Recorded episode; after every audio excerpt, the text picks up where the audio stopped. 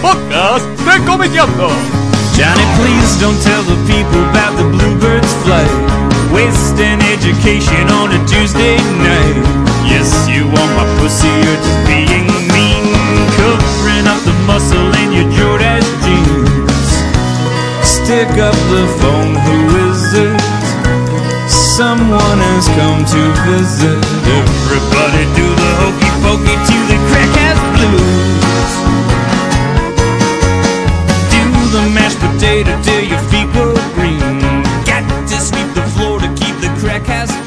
Buenas, ¿cómo andan?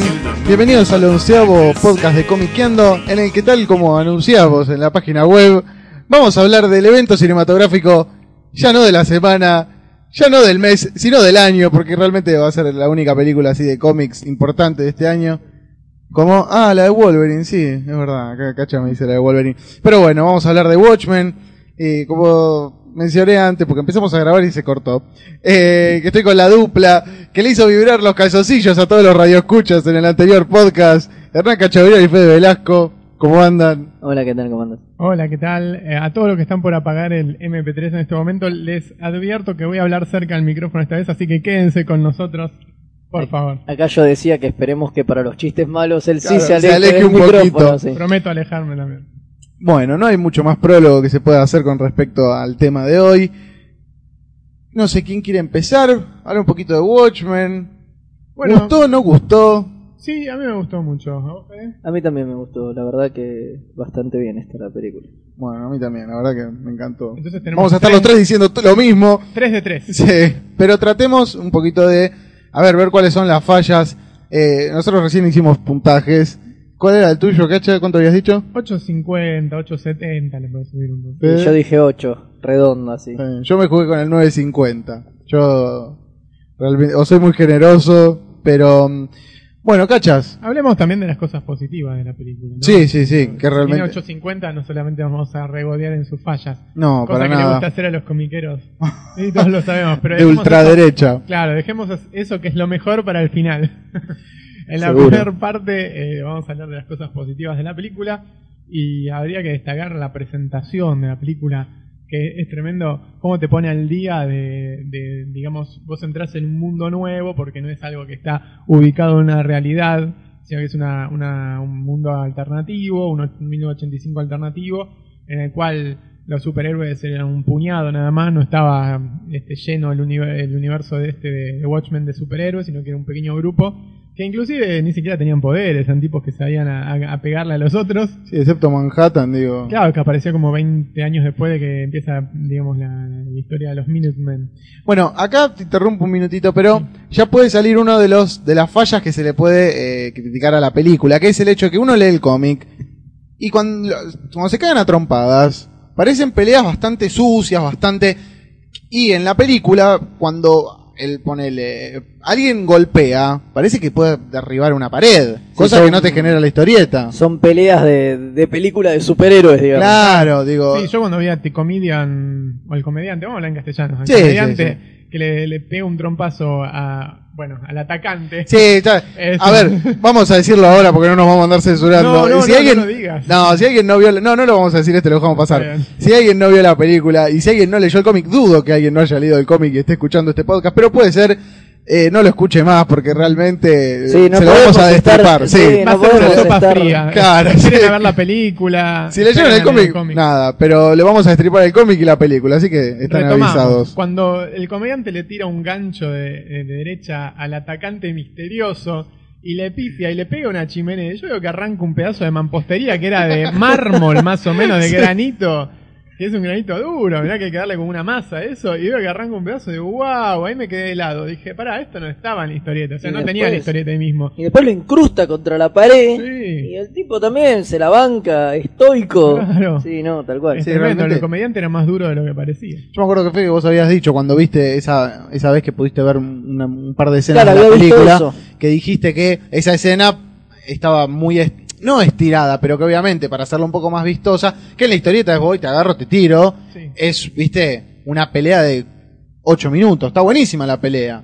Pero claro, es una secuencia muy estirada, capaz. Lo que pasa es que quizá después de esa escena hay mucho diálogo, no sé si se acuerdan, pero hay como 20, 25 minutos de diálogo. Quizá necesitas eso como un truco para captar la atención del espectador. O sea Sí, ni hablar. En definitiva, no está tan mal hacer una pelea así si después va a empezar Diario de Royage, octubre 12. No, Seguro. La- Bueno, eso es una gran duda, ¿no? Que a mí me queda, que es ¿qué le deja esta película y qué piensa de esta película el que no es comiquero, ¿no? Es algo que acá no lo vamos a poder Sí, discutir lo podemos discutir, porque lo podemos discutir. Yo fui con mi esposa, sí, tengo esposa. Eh, Ah, bueno. Le gustó mucho. De hecho, se la recomendó una amiga, que todavía no tenemos el resultado porque no habló con ella. Pero tu mujer no leyó Watchmen. Mi esposa no leyó, no leyó Watchmen, pero le dije, es la historieta que llevé para leer durante nuestra luna de miel. Y ahí se acordó.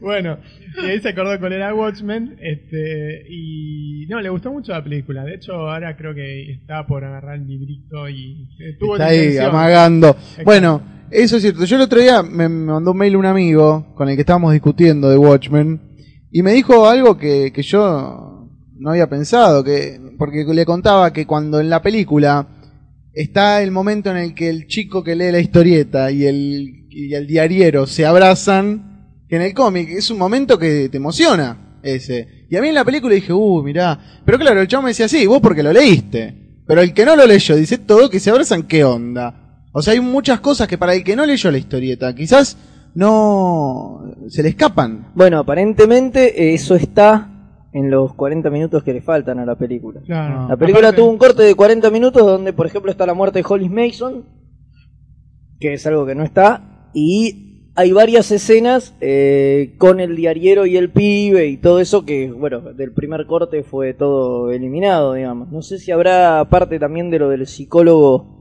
Bueno. con la familia, que es la otra cosa que fue totalmente eliminada Ese, de la ese- película. ese- esa subtrama es buenísima. Es que la película, viste, trata de hacer hincapié en la trama de los personajes principales sí. y me parece que está bien. Si no, ¿cuánto tiene que No, durar? que si no tenés que hacer una miniserie. Seis horas, siete No, horas. Claro, lo que pasa es que Watchmen, es lo que escribí en un tiempo, ¿no? Era, es una película, es un cómic, mejor dicho, que te da como para hacer tres o cuatro películas tranquilamente. Si vas a poner todos los elementos que hay. Por eso, quizá cuando vayas a ver la película, eh, decís, uy, no es como 300. Que 300 era pura acción todo el tiempo y el tipo se dio el lujo de agregarle unos detalles que encima lo enriquecían. Que si hubiesen Sí. estado en la historieta, capaz que estaba bueno. Acá no hay eh, algunos retoques, excepto el, el- el final que está retocado, pero no hay unos retoques, sino que hay este, ni- eh, algunos Omisiones. agregaditos como muchos cameos así de políticos de esa época. Veo que está Pat Buchanan, hay un montón de periodistas, o el comediante que dice sí, este, eh, me acuerdo de lo que les hice a los periodistas esos que iban a, a destapar el Watergate, y claro, Bernstein y el otro no me acuerdo el nombre, eh, y esas cosas que, que capaz que un norteamericano se mata de la risa, un norteamericano viejo, ¿no? En- Claro, en alguien que 30 tenga un poco Sí, al final que lo cambian a, a Redford por Reagan. Eso está bueno. ¿no? Claro, Eso me exacto. causó gracia. No, pero mm, bueno, volviendo a la, a, a la escena, a la secuencia de apertura, que yo quería destacar que es excelente y que yo creo que en cualquier escuela de cine te tiene que pasar eh, Sed de Mal. Siempre Sed de Mal la muestra como así un montaje y tiene que pasar lo de Watchmen, porque es realmente es una secuencia de la puta madre. Y es como vos decías, Cachas, que en cinco minutos, y con ese temazo de Dylan, ya te cuentan todo. Y ya te, te meten, o sea, de cabeza De cabeza en todo. en Sí. todo. Y vos ya arrancás la película con todo el conocimiento que tenías que tener en ese momento. te contó prácticamente la mitad del libro de Hollis Mason, de Under the Hood. Eh, y vos arrancás la película y ya decís, bueno, estamos en un mundo donde Estados Unidos y eh, la Unión Soviética están a punto, de- están a cinco minutos de, de tirarse todos los bombazos. Este, estamos en un mundo donde hubo superhéroes en un tiempo y después también una nueva generación, pero los eliminaron. Y, y bueno, te pone muy, muy bien al día. Vos empezás la película viendo lo del comediante y ya sabes más Sí. o menos cómo va la onda, excepto por lo de los golpes. El momento en el que de la apertura, cuando está el asesinato de Kennedy, y el comediante es, increíble. Aparte, yo dije, se fueron a la mierda.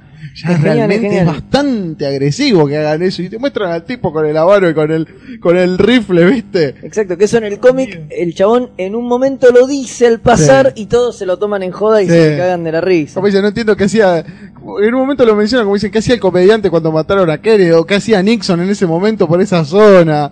Pero, mm, bueno, sigamos. Bueno, el- la otra cosa eh, que iba a comentar era el Doctor Manhattan. Yo, no sé, yo fui con amigos y cada vez que aparecía el Doctor Manhattan en plano, por lo menos plano americano. Guardate el paquete, Manhattan. había como una especie de sonrisa generalizada y admiración al mismo tiempo, ¿no? Porque el Doctor Manhattan tuvo la suerte de poder reconstruir esa imagen a, a- a su gusto, así que fue algo muy gracioso. Fue generoso. Pero, o sea, claro, quisieron hacer como el cómic, pero no sé si termina siendo como tragicómico la cosa, ¿no? Sí, queda. Ahora digo, qué loco, ¿no? Para los yankees, porque les parece más agresivo que un personaje fume que que ande con, con el paquete al aire. Porque yo, lo que más me acuerdo de la historieta que me llamó mucho la atención era que el personaje de la chica fumaba. Claro, sí, y, Y lo se la pasa fumando. y se la pasa fumando y tiene problemas con dejar el cigarrillo, Sí. no dejarlo. Sí, y eso no, no está No para está. nada. Porque incluso cuando él, él se sube al Archie, es la nave, o sea, ella prende fuego todo porque está buscando como un encendedor. Eh, Exacto. Pero. Y acá queda como boluda. Sí, acá directamente queda como una boluda. Igual le perdonamos todo. ¿no? Igual sí, le perdonamos todo porque realmente A está la mamá más le buena. ¿Qué? Sí, a las A dos. la mamá le a las dos. A las dos. Y es bastante. eh, Hace mucho que no veo en una película mainstream un garche. Sí. Hablando en criollo. Es Una verdad. película de superhéroes. A mí No, me superhéroes- no, de no, superhéroes, nunca. Nunca. No, sí, como que no, en Daredevil.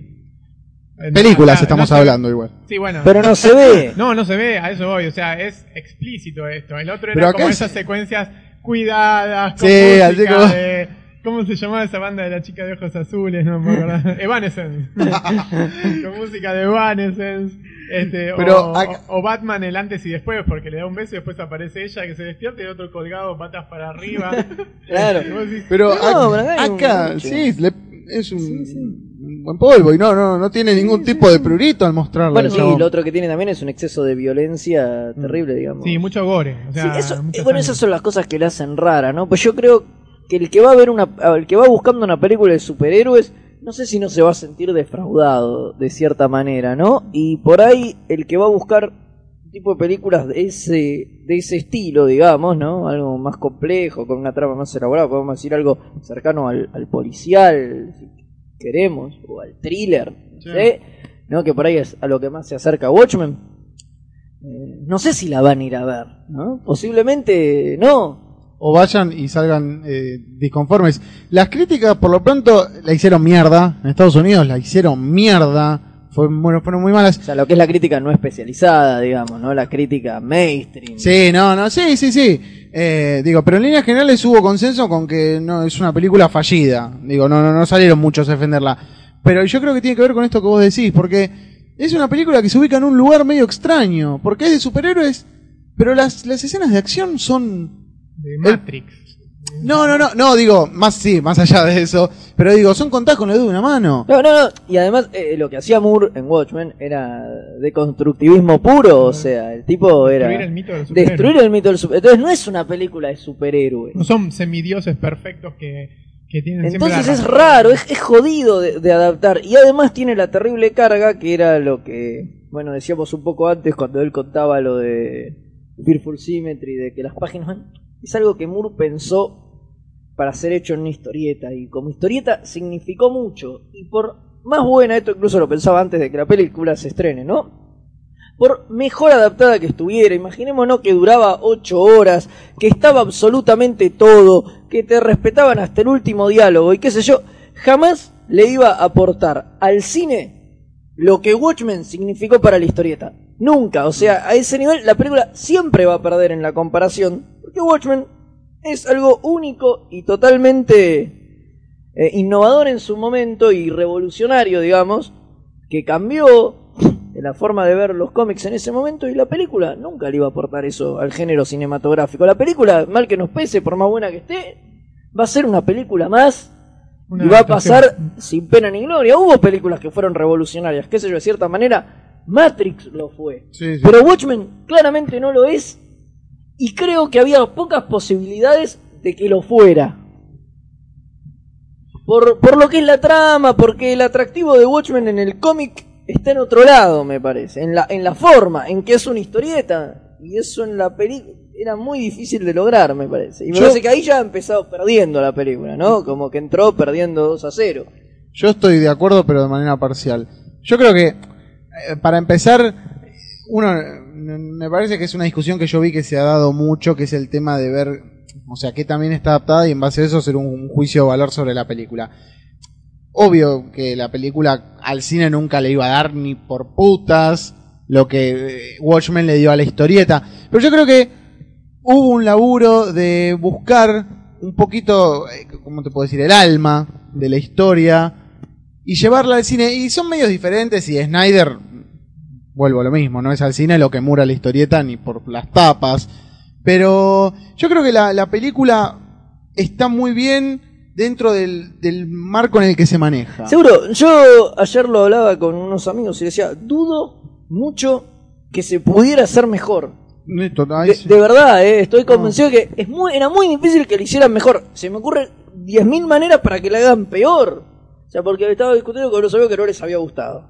Yo decía, está bien, me decían, no, como película falla en esto, esto, esto. Yo decía, sí, está bien, pero dudo que se pueda hacer mejor.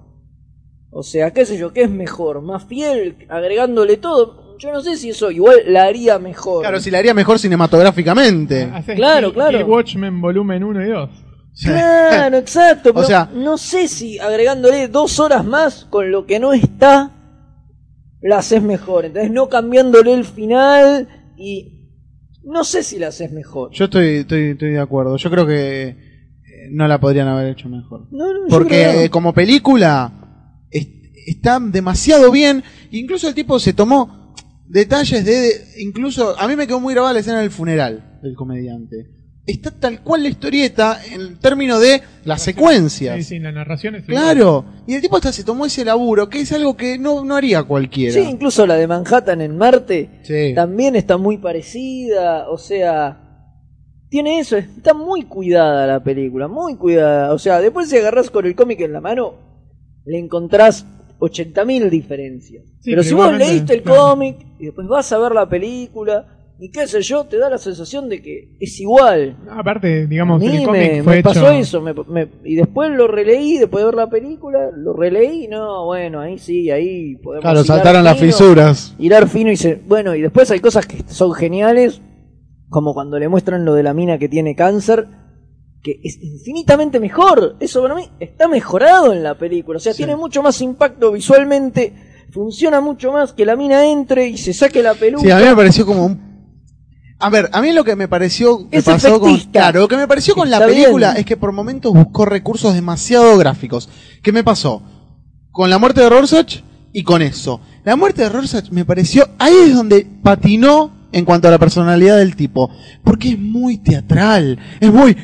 ¿Qué estás esperando? Y, pero Rorschach se va caminando y anda a la puta que te parió y hace lo que quiera. Pero le grita. No, pero Roya se da vuelta. se da vuelta y le grita, ¿eh? Le grita eso, lo que pasa es que no está. Al, lado no está. Pero, el pero en la historieta es más. su- No sé, me pareció más sutil.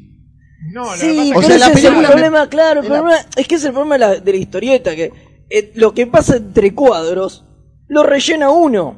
Y ahí viene la sutileza y la lectura que cada uno le da, que ese es el problema que tiene cualquier adaptación, como vos decís, sí, mucha gente se quejaba de eso. Pero en la historieta pasan las Igual, dos cosas, que el tipo se va, que Coso lo, lo confronta y el otro le dice, dale, matame, no sé qué, se saca la máscara. y Pero yo tenía un recuerdo totalmente No, distinto. no, buscar historieta. No, no, no. bajala, no sí, sé, sí, sí. La tengo ahí, después ahora la, Sí. la vemos.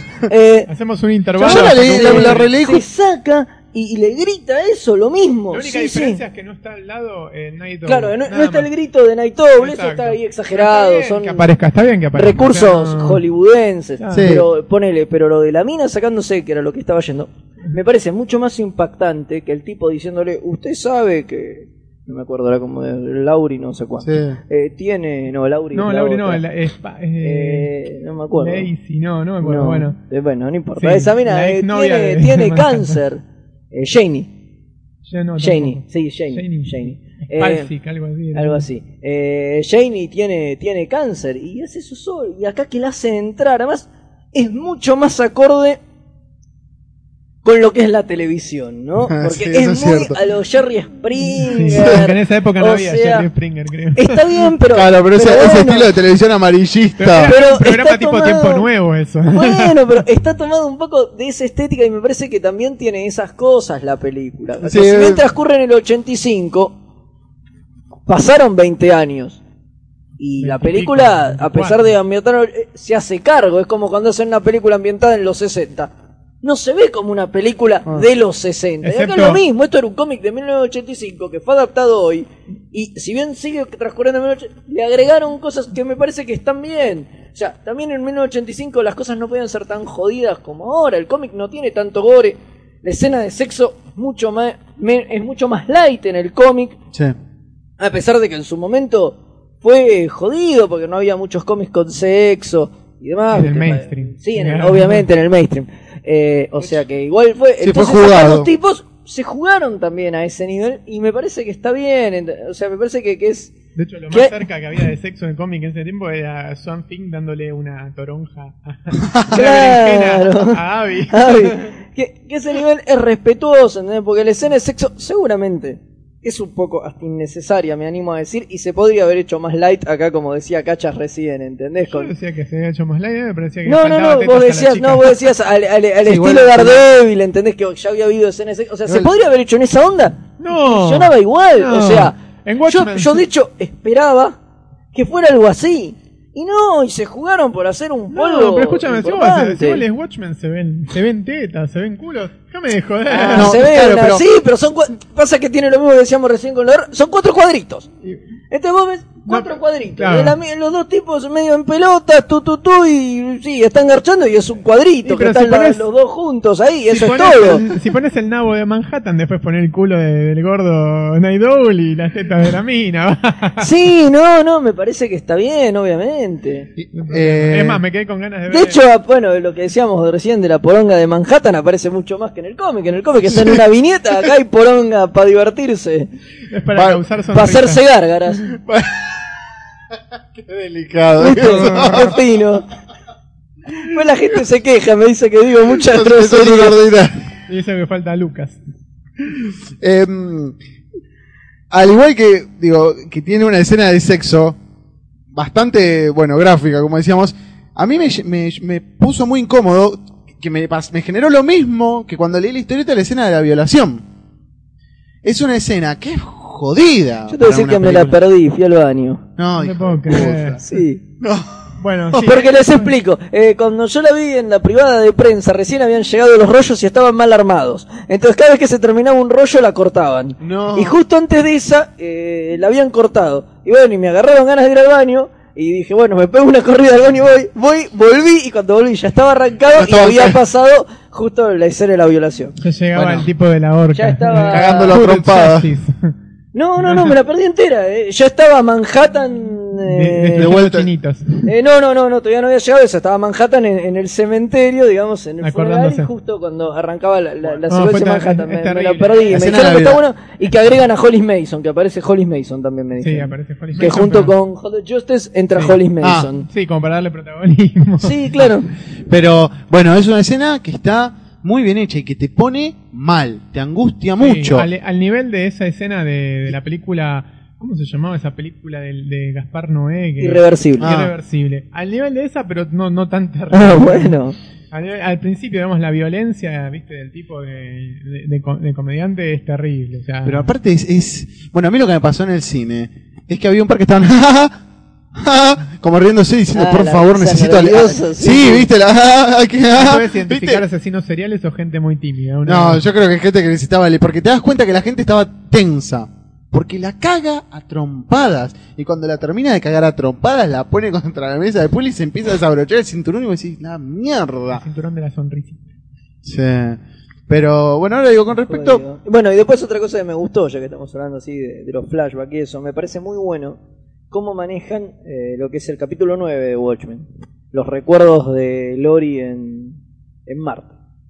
Que en el cómic la mina se va acordando, justo lo leí ayer ese capítulo.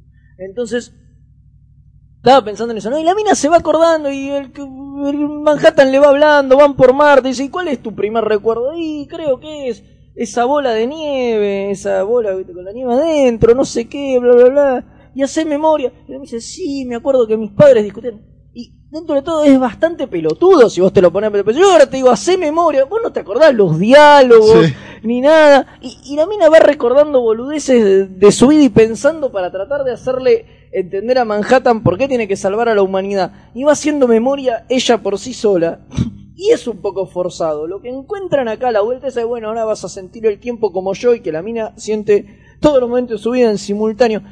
Me parece que funciona un poco mejor. Que y la mina haciendo memoria y tratando de explicarle que de pronto cae. Y nunca antes lo hiciste, nunca antes No, aparte, hiciste ese proceso de decir, uy, mirá, tal cosa y tal otra, y de sumar dos más dos y darte cuenta que Sí. el comediante era tu padre, ¿entendés? Si vos haces memoria y la haces en cualquier momento, si eran cosas que vos te acordabas. Sí. Acá lo muestran más como que como que es algo que la mina tiene en el, en el- Ah, como que en ella el re- inconsciente y de pronto al, al poder Florece. recordar todo su vida, todo al mismo tiempo y qué sé yo, a la mina le cae la ficha. A mí Sí, eso es yo cierto. así descubrí que Martín es mi medio hermano. Coincidimos en todos lados, vamos a mismos lugares. Me doy vuelta está Martín. O me Claro. persigue o es mi medio hermano. Claro, está bien. Pero Cacha me tocó la frente y me dijo, recordá esto. Claro. Pero es cierto, eso yo no lo había pensado, pero es verdad, claro, es una manera... En la película, te, por si no te terminó de caer en claro, la chica dice: Ah, el comediante es mi padre. tarararararara". Y bueno, en el cómic, no, en el cómic te tenés que dar cuenta de que Sí, el cómic es- cuenta de- te la mandan así como más sutil. Claro, aparte como están, puede haber una, una falla de dibujo que vos no llegás a entender, entonces le dices, uh, y no te termina de cerrar. De hecho, a mí me dijeron, no, no, no me di cuenta cuando estaba leyendo. Che, el comediante es el padre. Ah, mirá vos. no me había dado cuenta, porque hay tantos detalles tenés, tantas Sí, cosas tenés que histo- prestar la- atención. la historieta se, abre terrible. mucho.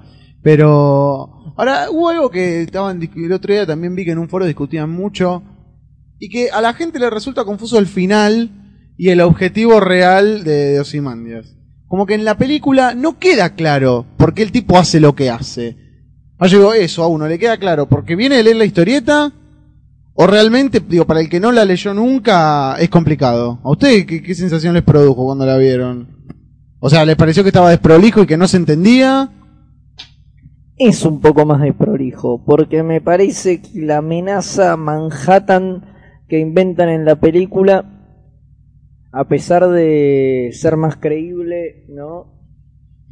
Y por ahí van, eh, tener más sentido con toda la historia que la amenaza extraterrestre que inventaban en el cómic, ¿no? Con, el calamar gigante y toda esa boludez. De cierta manera por ahí se entiende más fácil, ¿no? Uy, nos atacan los extraterrestres. Bueno, entonces todos los países del mundo nos tenemos que aliar contra la amenaza que viene de afuera. Ahora, Manhattan detona Nueva York. ¿Y quién era Manhattan? Y era esa arma secreta de los yankees. ¿Y por qué nos tenemos que unir? Se les volvió en contra su propia arma secreta. ¿Quién dice que nos va a cagar a nosotros? O sea, sí, no termina de quedar claro Y pero por qué también se vuela- unen los rusos y, y los Que yankees. vuelan en una ciudad también, ¿eh? No, una ciudad ya- eh, sí, eh, china, una eh, ciudad... sí, eso no se entiende, ¿eh? Bueno, no, ¿viste en la todos los película. Yo no lo entendí eso. Bueno, No, no, no. Manhattan está volando una ciudad eh, por, digamos, por país fuerte, una ciudad en Francia, una ciudad en China, una ciudad en la Unión Soviética. Entonces, al ver que no hay nadie a salvo contra la amenaza de Manhattan, el mundo se tiene que unir. Lo que pasa es que fallan ahí en mostrar que o en mostrar más explícitamente, y seguramente por falta de presupuesto, que explotan las otras ciudades. Vos lo único que ves es un monitor que dice Berlín, otro monitor que dice China, otro monitor, y ves las, la- las bolas de electromagnetismo ahí, nada más, pero falla en eso, o sea, tendría que mostrar un ejemplo en cada ciudad como para que quede bien en claro. Para mí, me- a mí lo que me pasó eso no me pareció tan... O sea, cuando lees la historieta, es un momento en el que, viste, realmente te sacude. Pero al ver la mucho película, más- es muy, de- es muy impactante cuando lo lees.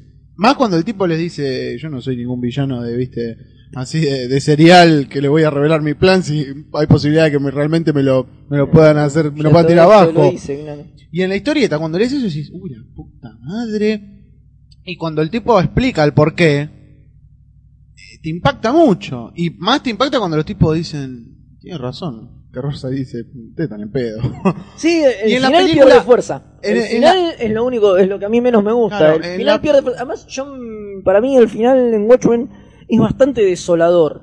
O sea, Sí. vos terminás de leer Watchmen y te deja un sabor amargo que la película no, en la película termina hasta Para poder hacer una secuela. esperanzado, no sé, o sea, porque en la otra terminan Night Owl y Coso prófugos. Sí, Sí. o haciendo programa de protección a testigos, haciendo con el pelo de otro color. Con el pelo de otro color, apareciendo medio de querusa. Acá están en la casa de él, eh, Cagándose de Nadie se enteró risa. de nada. cagándose de risa, na- nadie se enteró de nada, están reconstruyendo Nueva la York. ciudad, están reconstruyendo Nueva York. Es que era un Ciro, ¿no? Ayer. Eh, no sé, viste, el final está muy cambiado, porque tiene, es lo que más modificado Sí, está, mí- está demasiado cambiado. Y no, no sé, me parece que, que el mensaje que te deja es como un poco más esperanzador, es, es menos ambiguo también. A mí me parece ¿no? que lo cerraron así como para abrir la posibilidad de hacer una secuela. Sí. ¿Viste que están haciendo una secuela No, de 300? sí, Están jodiendo, Esperemos que no, boludo. Ah. ahí sí la No, lo que, lo, que horrendo. quiere- lo que dijeron a la secuela también están jodiendo capaz con hacer precuelas con Rorschach, viste, Bueno, cosas pero eso así. es una cosa que siempre se planificó en el cómic. O sea, siempre le ofrecieron a Moore. Eh, venía a hacer una Sí, historia de Moore los Minutemen. Claro, hace, o hace una historia de Rorschach por separado, solo. Y al principio Moore dijo, ahí capaz. Y después que pasó todo lo que pasó, que Anda nunca le devolvieron los derechos de, de Watchmen y, y se le mofaron en la cara. Obviamente eso quedó todo sepultado hasta que algún autor alguna vez vaya y los, lo, lo haga, ¿no? Que haga eso. O sea, que Esperemos que no. ¿Quién quiere que algún au- autor agarre y esos cuando se muera la Moore, a alguno algo? No, no, por favor. Si hicieran que lo mismo no. con Peter Pan, pueden hacerlo con Moore. Por favor que no, déjate de joder. Pero bueno, sí, a mí con el final me, me pasó lo mismo. El final pierde mucho. Pero digo, no por el cambio, no, a mí particularmente, no por el cambio argumental del Manhattan por, viste, la invasión alienígena. No, no, sino no, por el por- impacto que te Por genera. el impacto, no, y por todos los cambios menores, por eso digo, la secuencia del final es la que más modificaciones sufrió. Sí. O sea, Aparte de esa pelea que esa tienen- charla de Manhattan con Lori, en realidad es una charla de Manhattan con Ozymandias. Mm. Y bueno, y Lori. Ah, y Lori que dice al final nada termina. Viste que eh, Lori dice, Claro. como dice el doctor Manhattan, nada termina. Y eso es algo que dice Manhattan cuando está con Ozymandias, que Ozymandias está meditando lo que hizo. Ozymandias, claro. Y le dice, bueno, ya está, ahora me quedo acá porque todo terminó. Y Manhattan va desapareciendo por una pared y le dice, nada termina. Y, o sea, cambian, o sea, están las frases, Claro. los conceptos a transmitir, pero cambia el medio, ¿entendés? O sea, cambia toda la... No Ah, además yo me acuerdo de esa escena con los dos desnudos, con Sí, Silk Spectre y Night Owl. Claro, porque aparte, después de matar a Roshan a nadie le importa. El, ¿Cómo es Night Owl? Se va a agarchar con Ah. Se va a quedan los dos y Manhattan va caminando, alfombra. los encuentra desnudos a los dos en la alfombra que como están que, durmiendo. que los mira y sigue de largo es hablando verdad, me había olvidado de eso. y ahí cierra y es todo Es eso como no- medio amargo, no sí. está- y eso es amargo Sí, sí, mataron es a cierto. mejor amigo y yo me, ¿qué haces? Sí, te me voy a deja agarchar una cosa acá es mucho Sí, más sí, me había olvidado de ese, de ese, de ese noble momento. el final digamos o sea está es mucho más hollywoodense Sí. Sí, digo, no hay mucho, digo, desde, excepto Imperio Contraataca no hubo muchas películas que terminen para el culo y salgas de cine diciendo la puta madre, Sí, Robocop quilombo". pero, pero es verdad. Ahora, ¿tuvieron, mismo. ¿Tuvieron posibilidad de ver algo del DVD de Tales of the Black, Black No, No, todavía no salió, no está ni ¿No siquiera salió? para descargar. No, el 24 de marzo creo que está, ¿no? Lo que Pensé sí que ya había salido. No, lo que sí está a la venta, eh, en Estados Unidos a la venta y acá no a la venta, ¿Qué? es eh, lo que te mostré la otra vez que colgaste en el podcast anterior, Sí. que eran los capítulos. Sí, ya que hablamos salieron de eso. hasta el 12. O sea, ya están todos. puta. Sí, ya los capítulos eh, animados de el cómic. O sea, yo la verdad animado. lo que tengo ganas de ver más que lo del Black Freighter es eh, 40 Under the. Hood, Under the Hood. El documental. Parece que hay bast- sí, aparte parece que meten man- eh, mucha entrevista. Claro, bueno, expliquemos que algún, alguno no sabrá, porque capaz que no leyó el artículo o algo, que Under the Hood es un documental que va a incluir en el DVD que va a traer los, ca- el Tales of the Black, Fre- Black Freighter, que es la historieta que lee el nene negro Sí. que está al lado del kiosco. En ese DVD que se comerciali- comercializaría en Estados Unidos el 24 de marzo, va a traer un documental que se llama Under the Hood, que va a estar, va a ser un recuento del libro de Hollis Mason con todos los secretos sobre todos los personajes y aparte entrevistas y todas esas cosas, a- como un making of de, de Watchmen. Yo leí que hay como una especie de rumor en el cual dicen que cuando salga la película en DVD, el tipo quiere meter, bueno, todo, porque creo que el primer corte duraba 200 minutos, una cosa así. Sí había veinte, 40 Dos- minutos más 200 minutos. Sí. Bueno, y que encima parece que también el tipo quiere ver la posibilidad de meterlo de Black Freighter de intercalar también adentro, de la, o sea que le quedaría una película como de casi cuatro horas, va a parecer. Bueno, a mí me pasó con X-Men 1. X-Men 1 tiene un montón de escenas que no salieron eh, que no salieron en el corte del cine Sí. y que incluso ni siquiera están eh, editadas, o sea, no tienen efectos especiales ni nada por el estilo, pero si alguien conoce- con- consigue una versión de X-Men 1 que es eh, Ultimate vers- Version, no sé cómo se llama. era 1.5. 1.5, exacto. X-Men Ah. 1.5 va a poder acceder a un montón de pavadas de extras en el disco 2, pero en el disco 1 tiene la posibilidad de incluir todas las escenas que fueron cortadas del film, como es eh, cuando Rogue conoce a Iceman, este le hace un- una, una Una florcita de hielo, pero también En está esa fu- versión le hace un, un falo. Bueno, claro, eh, no, no, está el otro, eh, Pyro, que le hace, un, le hace un fueguito para derretirle la florcita. Todo eso en la película está como explicado, así a la ligera, pero acá están las escenas Está como explícitas. más. No están No, editadas. así. Sí, igual yo siempre tengo la teoría de que las escenas cortadas suelen estar bien cortadas. Por lo general, yo Sí, no soy ese- amante de los director's cut. Por lo general, los directores eh, aman sus películas, se enamoran de las escenas y por lo general los editores hacen bien en sacarle lo que les salgan. Y cuando vos ves la película y dura 20 minutos más, esos 20 minutos de verdad están de más. Sí, te O duele. sea, la- es, es, es solo para enfermos. Te No, duele pero las vos sos un enfermo y la película te pareció excelente, la venerás, si querés ver qué se quedó afuera, entonces sí, vas a la versión del Yo hay- director y, y ves qué mierda No, le yo hay- sacó. Pero hay- por lo general lo que le sacan está bien. Yo hay dos películas que digo, cuyos directo, Director's Cut me parecieron muchísimo mejor que la versión original. Que fueron Apocalipsis Now y Donnie Darko. Ah, coincido con Apocalipsis Now. Donnie Darko nunca vi. ¿Te parece? La, toda la parte en Francia, de- Está la, bien. la colonia francesa, Apocalipsis No, pero Now, está bien. es una gilada, no aporta No, nada. Me parece que está bien. Bueno, pero capaz que es un capítulo del libro que libro tenía. Sí, bueno, pero es un capítulo que de verdad no- que no aporta Incluso es un nada. momento en la película en el que uno no te digo que se distiende, porque Perdón. en esa película no te distendes en ningún Y momento. los Director's Cut del Señor de los Anillos. Bueno, No, bueno, eso eh, está bueno. En la de Clerks, boludo, tiene el final horrendo en el que lo matan a Dante. Y No, es un es- espanto. Que es el primer final. Mirá, ¿qué, ¿qué entran a chorear es? Claro, al final Eso entran creo que lo vi en entran YouTube a chorear algo. y le pegan un tiro. Y así termina la película. No, que hubiera sido el peor final. Hablando de eso, Por eso lo sacaron.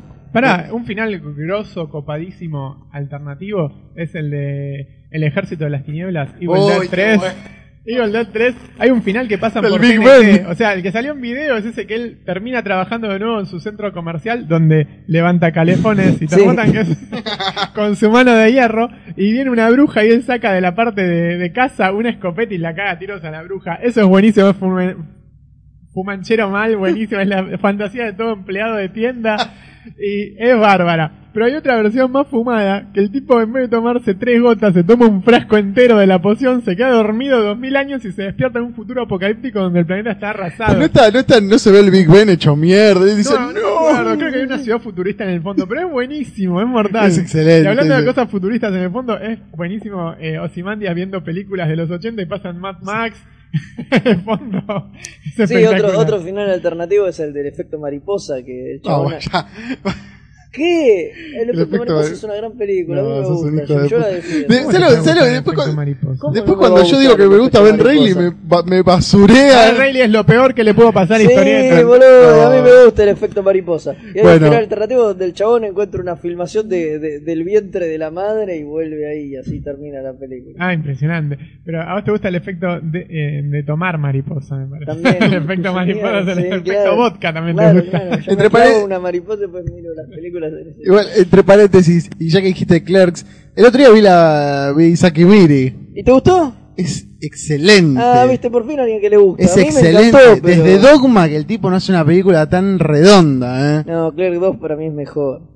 ¿Que Dogma? Clerk 2 Pero, no, Clerks 2 está buenísima. es excelente. Pero mm, esta me pareció mucho más ¿Esa es la redondita. que pelean con Luke Skywalker?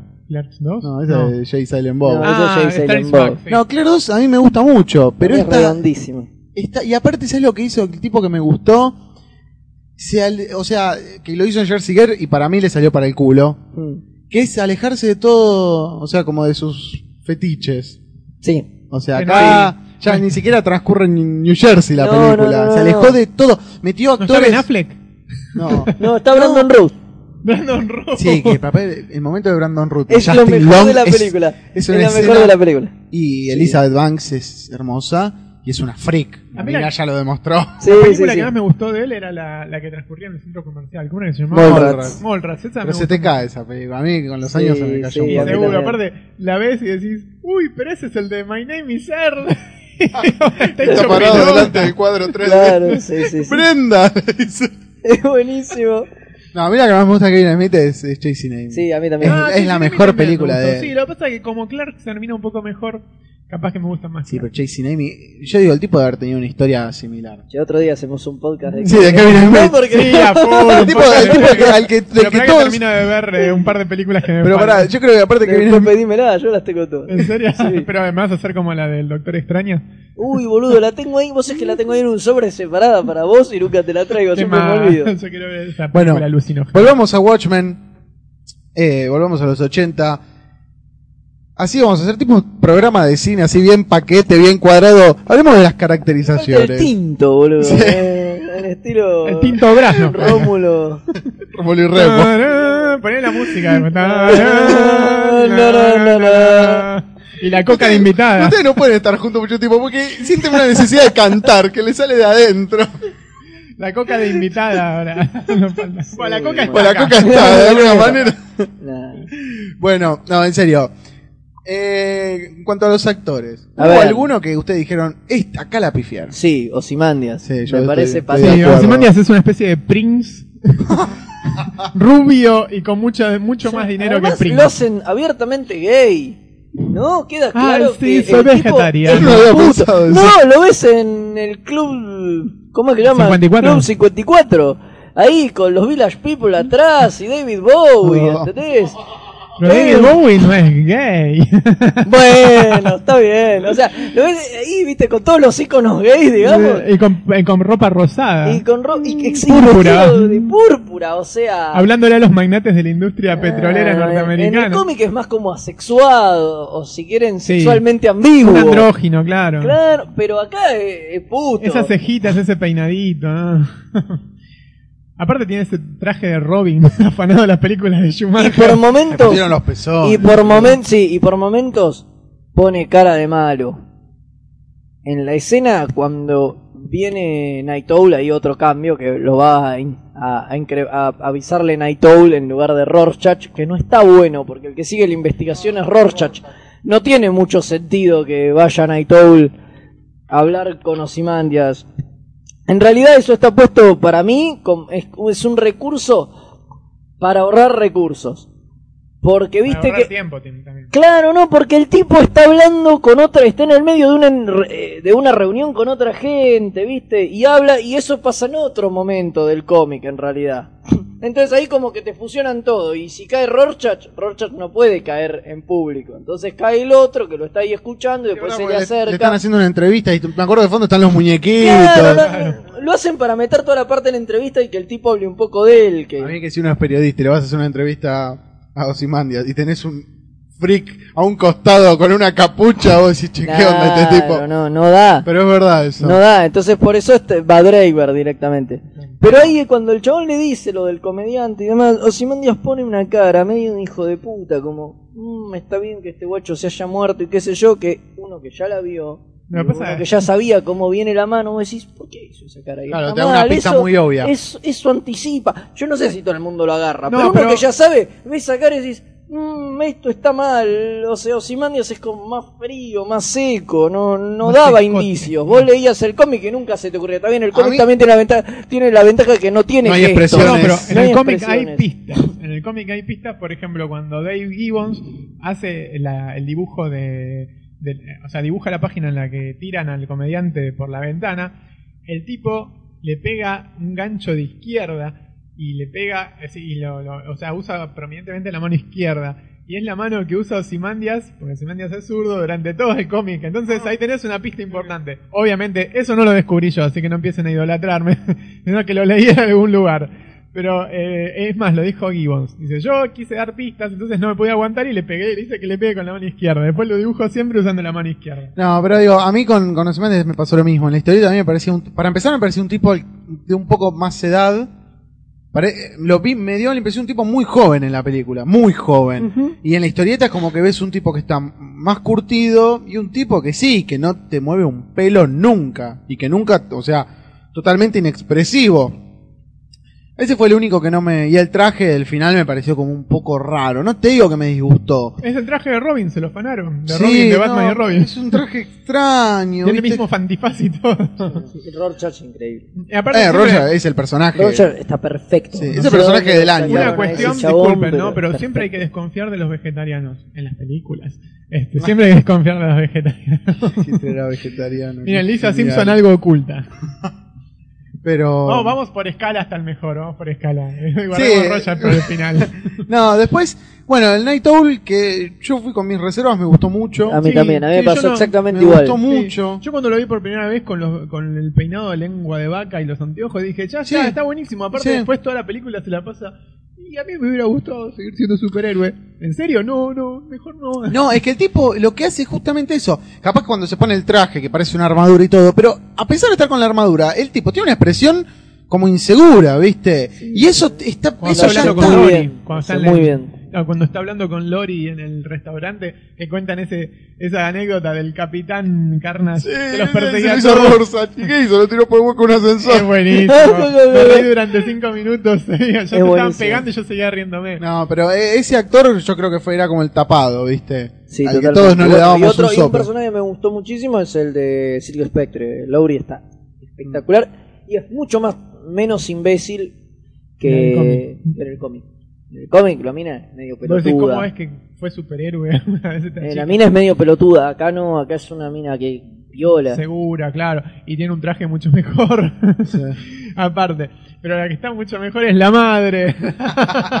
la madre es Carla Carla. Gugino. Y si la quieren ver desnuda completamente, está en Sin City. Minuto 14. No, no, es la, es la psicoanalista de Sí, Mar. de Mar, de sí, del otro día lo, lo hablamos justo, estamos La así como... asistente social de Mar, perdón, la oficial Sí, de. que lo único que a esta edad, ¿cuánto? Tiene 30 y 38. largos. 38 tiene. Eh, recién ahora se dieron cuenta que tiene un lomo de la puta madre y No, ahora ya la está sé. mostrando un poco. Claro. No, en realidad Robert Rodríguez se dio cuenta hace como 10 años, pero la pone siempre haciendo de mamá, entonces no. Es Igual Spy Kids. trabajó en Karen Cisco esa chica, en la serie de Karen Cisco era la protagonista. Ah, Bueno, la, la serie que, que escribió antes el creador de Heroes, de Héroes. ¿sí? sí, sí, sí. Pero, mm, bueno, y después el comediante. También. Un papel que a mí me hubiera gustado que, que hubiese hecho Edward Norton. Edward Norton.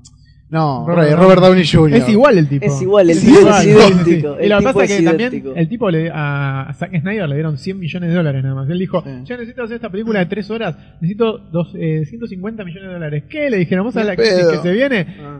100 millones y hacela. Bueno, yo creo que eso le juega a favor, ¿entendés? Porque entonces Rorschach es Rorschach, Night Owl es Night Owl, Manhattan es Manhattan y no Son es anónimos, claro. y no es, uy, mirá, es la nueva película de Robert Downey Jr. Claro, No, claro. no, es Watchmen. Uy, mirá de quién hace de Robert Downey, del comediante, que pasó, como pasaba con Iron Man. Uy, Ah. mirá, Robert Downey haciendo de Tony Stark. Y siempre va a ser Robert Downey. Igual te digo, Robert Downey En Jr. cambio ahora estos pibes son esos personajes, ya está como Harry Potter, nadie se acuerda cómo se llama el chabón, es Harry Potter.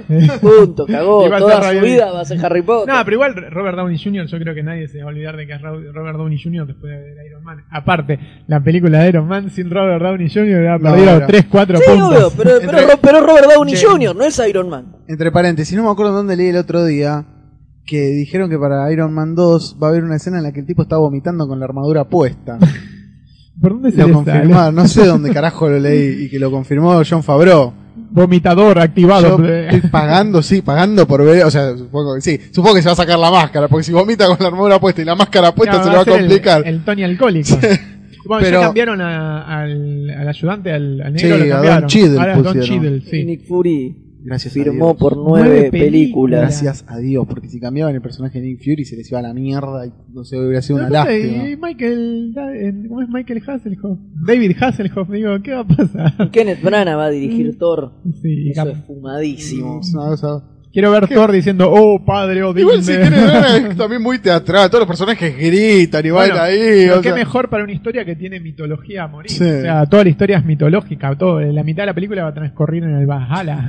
Está bien, bueno. Bueno, volviendo. El comediante también es un tipo, aparte tiene una mirada, tiene un sadismo. Sí, lo o sea, todo el disfruta. tiempo. Y no, no, no, no necesita estar, viste, cagando a trompadas a alguien para que te des cuenta que es un personaje que está perturbadísimo. Bueno, en genial, cuando nota- mata a la embarazada, loco. Eso yo Qué tenía momento. miedo de que no estuviera Está. y está, está, eso es Es genial. que eso aparte- es esencial en la historieta para entender al, al personaje. personaje. Es esencial. Si vos no A ponés a al tipo. Manhattan, a los dos, Sí. te los pinta Si vos no pones a esa escena, eh, a- andá a otra cosa porque Ah. esa escena es esencial para entender al Doctor Manhattan y para entender a- al comediante, o sea, para odiar al comediante. Después Manhattan también. Yo creo que a mí me gustó bastante. Sí, Sí. No es un reto. No, Pensar que en una época decía Schwarzenegger pintado de azul y yo digo, no, hubiera sido un desastre. Ay, Igual hay un par de veces que la pifian, ¿eh? Cuando se está achicando, agrandando, hay un par de veces que la pifian en el plano, pero bueno, ¿qué va a hacer? Ponerle en la primera escena cuando Rogers se encuentra al Manhattan gigante que se va achicando, hay un momento que pareciese que se superpone a- en la pantalla a Rogers y vos decís, uy, ¿qué pasó? Y bueno, después es, es mínimo, son dos segundos. Pero Sí, se pero igual está, está bastante bien. Bueno, la secuencia de Vietnam, vos sabés que yo estaba convencido que iba a ser una secuencia larga, porque dije, ahí van a aprovechar y van a meter acción. Y no, fue una secuencia muy igual que corta. Solo flashback. Sí, es una Bueno, secuencia. ahí uno ve lo bien aprovechada que está la guita, ¿no? Los Porque pueden- hicieron con poca guita. Fondo rojo, Y por computadora. hay- Bocha de despliegue, loco. Te transcurren 40 años de historia de Estados Unidos, boludo, a lo largo de la película en distintas escenas y están todas las décadas recreadas. Están los autos están- lanchones, los sedán. Por eso, y están todas bien recreadas. La No, no, se ese viste. nivel es impresionante. Está recuidada la película. La gente se viste como en los 80. No, sí está. Bueno, de hecho, la, la secuencia, si bien son poquitas escenas, pero está muy bien como te muestran todo. A mí me gustó mucho eh, la parte de los hippies, cuando la chica le pone la flor en el. Y los en el tipos fusil, tiran. El tipo le pega un tiro, lo cual es una animalada, pero está muy bien. Y después, bueno. Te muestra lo que podría haber sido Sí. Estados Unidos de seguir esa. Claro, y, Sí, y sí, es sí, lo sí, que los te marca la diferencia. Creo que ahí es la primera diferencia grosa, ¿no? Sí. Cuando la mina le pone. ¡Pum! ¡Wow! ¿Qué pasó? Claro, claro. pará, pará, es Argentina esta película. Me- Y después, bueno, Rorschach, que realmente creo que es. Yo digo, para mí es el personaje cinematográfico del año. Sí, no sé ¿eh? quién es ese actor, ni de dónde Bueno, salió. tampoco. yo te cuento, porque haciendo la nota para la película descubrimos que Ross, eh, eh, Jackie Earle es. ¿Cómo es que se llama? A ver, ya te. Jackie. Sabemos todo de él menos el nombre, es buenísimo. Sí, yo los nombres no me sé el nombre de nadie. Ah, Aquí. El, es Jackie Earle Haley, algo así, espérate, acá está, Jackie Earle Haley, está bien, lo estaba por decir bien. Es un actor que te- era un actor infantil, al estilo de Marcelo Marcote, y siguió su, su carrera, haciendo papeles en series, en películas que ya nadie recuerda, y en el, dos- en el 92, o sea, hace 15 años más o menos, se retiró.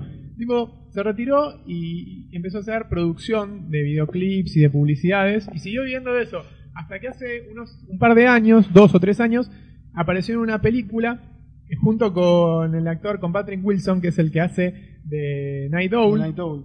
Claro, y la película esa tuvo nominaciones al Oscar y todo, entonces como que volvieron a resurgir.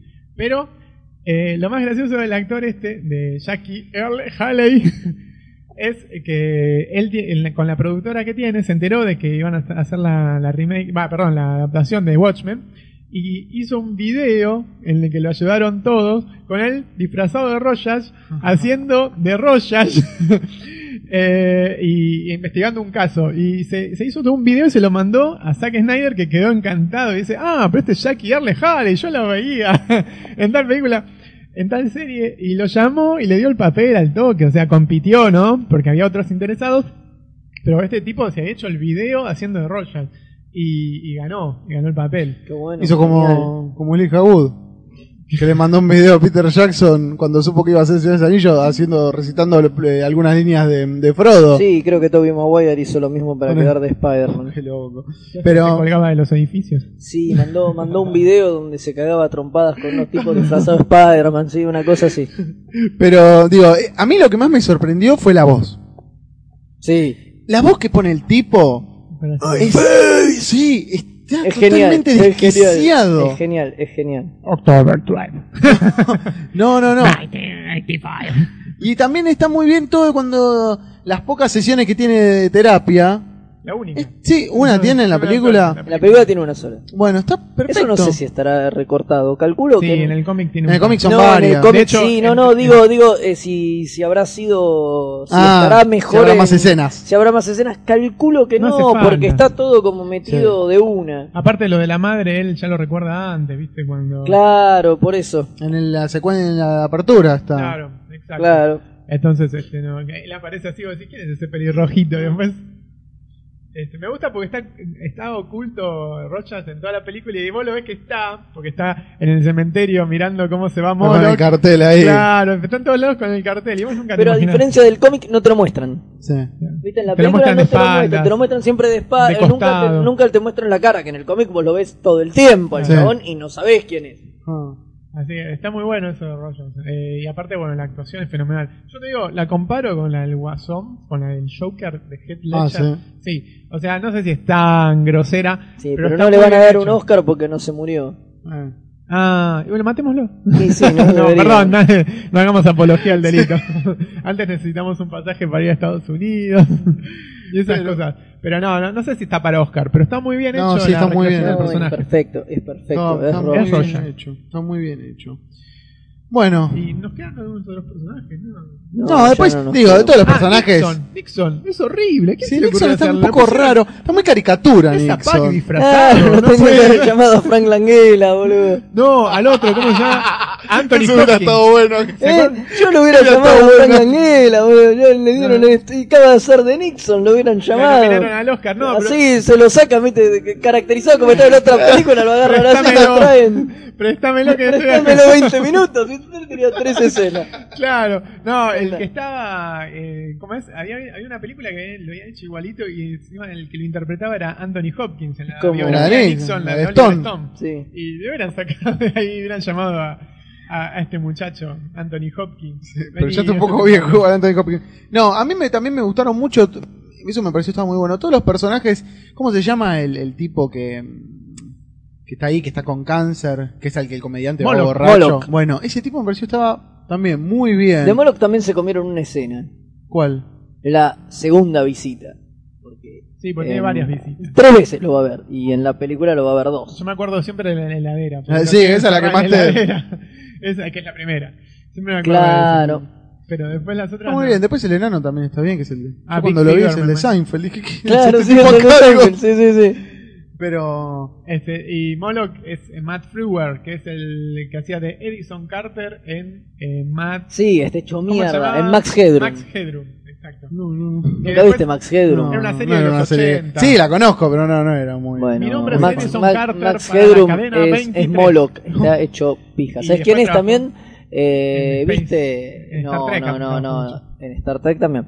Pero, ¿viste el piloto para televisión de Generation X? No, Ah, no el la villano, claro, El villano. el villano. En realidad era un telefilm con el de Nick Sí, Fury, era no un sé si telefilm. piloto para No, televisión. no sé, me parece No, que era sí. un piloto, eh. Era un piloto, yo eso. sí, sí. Pero Pero- hecho el de Nick Fury con Pamela Anderson también, porque yo tenía ahí una de las bañeras de Baywatch, hubieran puesto a Pamela, la Nick Fury and his Agents of No, Shield. pero Pamela ahí ya hizo de Bar Wire. ¿no? ah, ¿Viste? claro, Como- no sé estaba haciendo Barguay.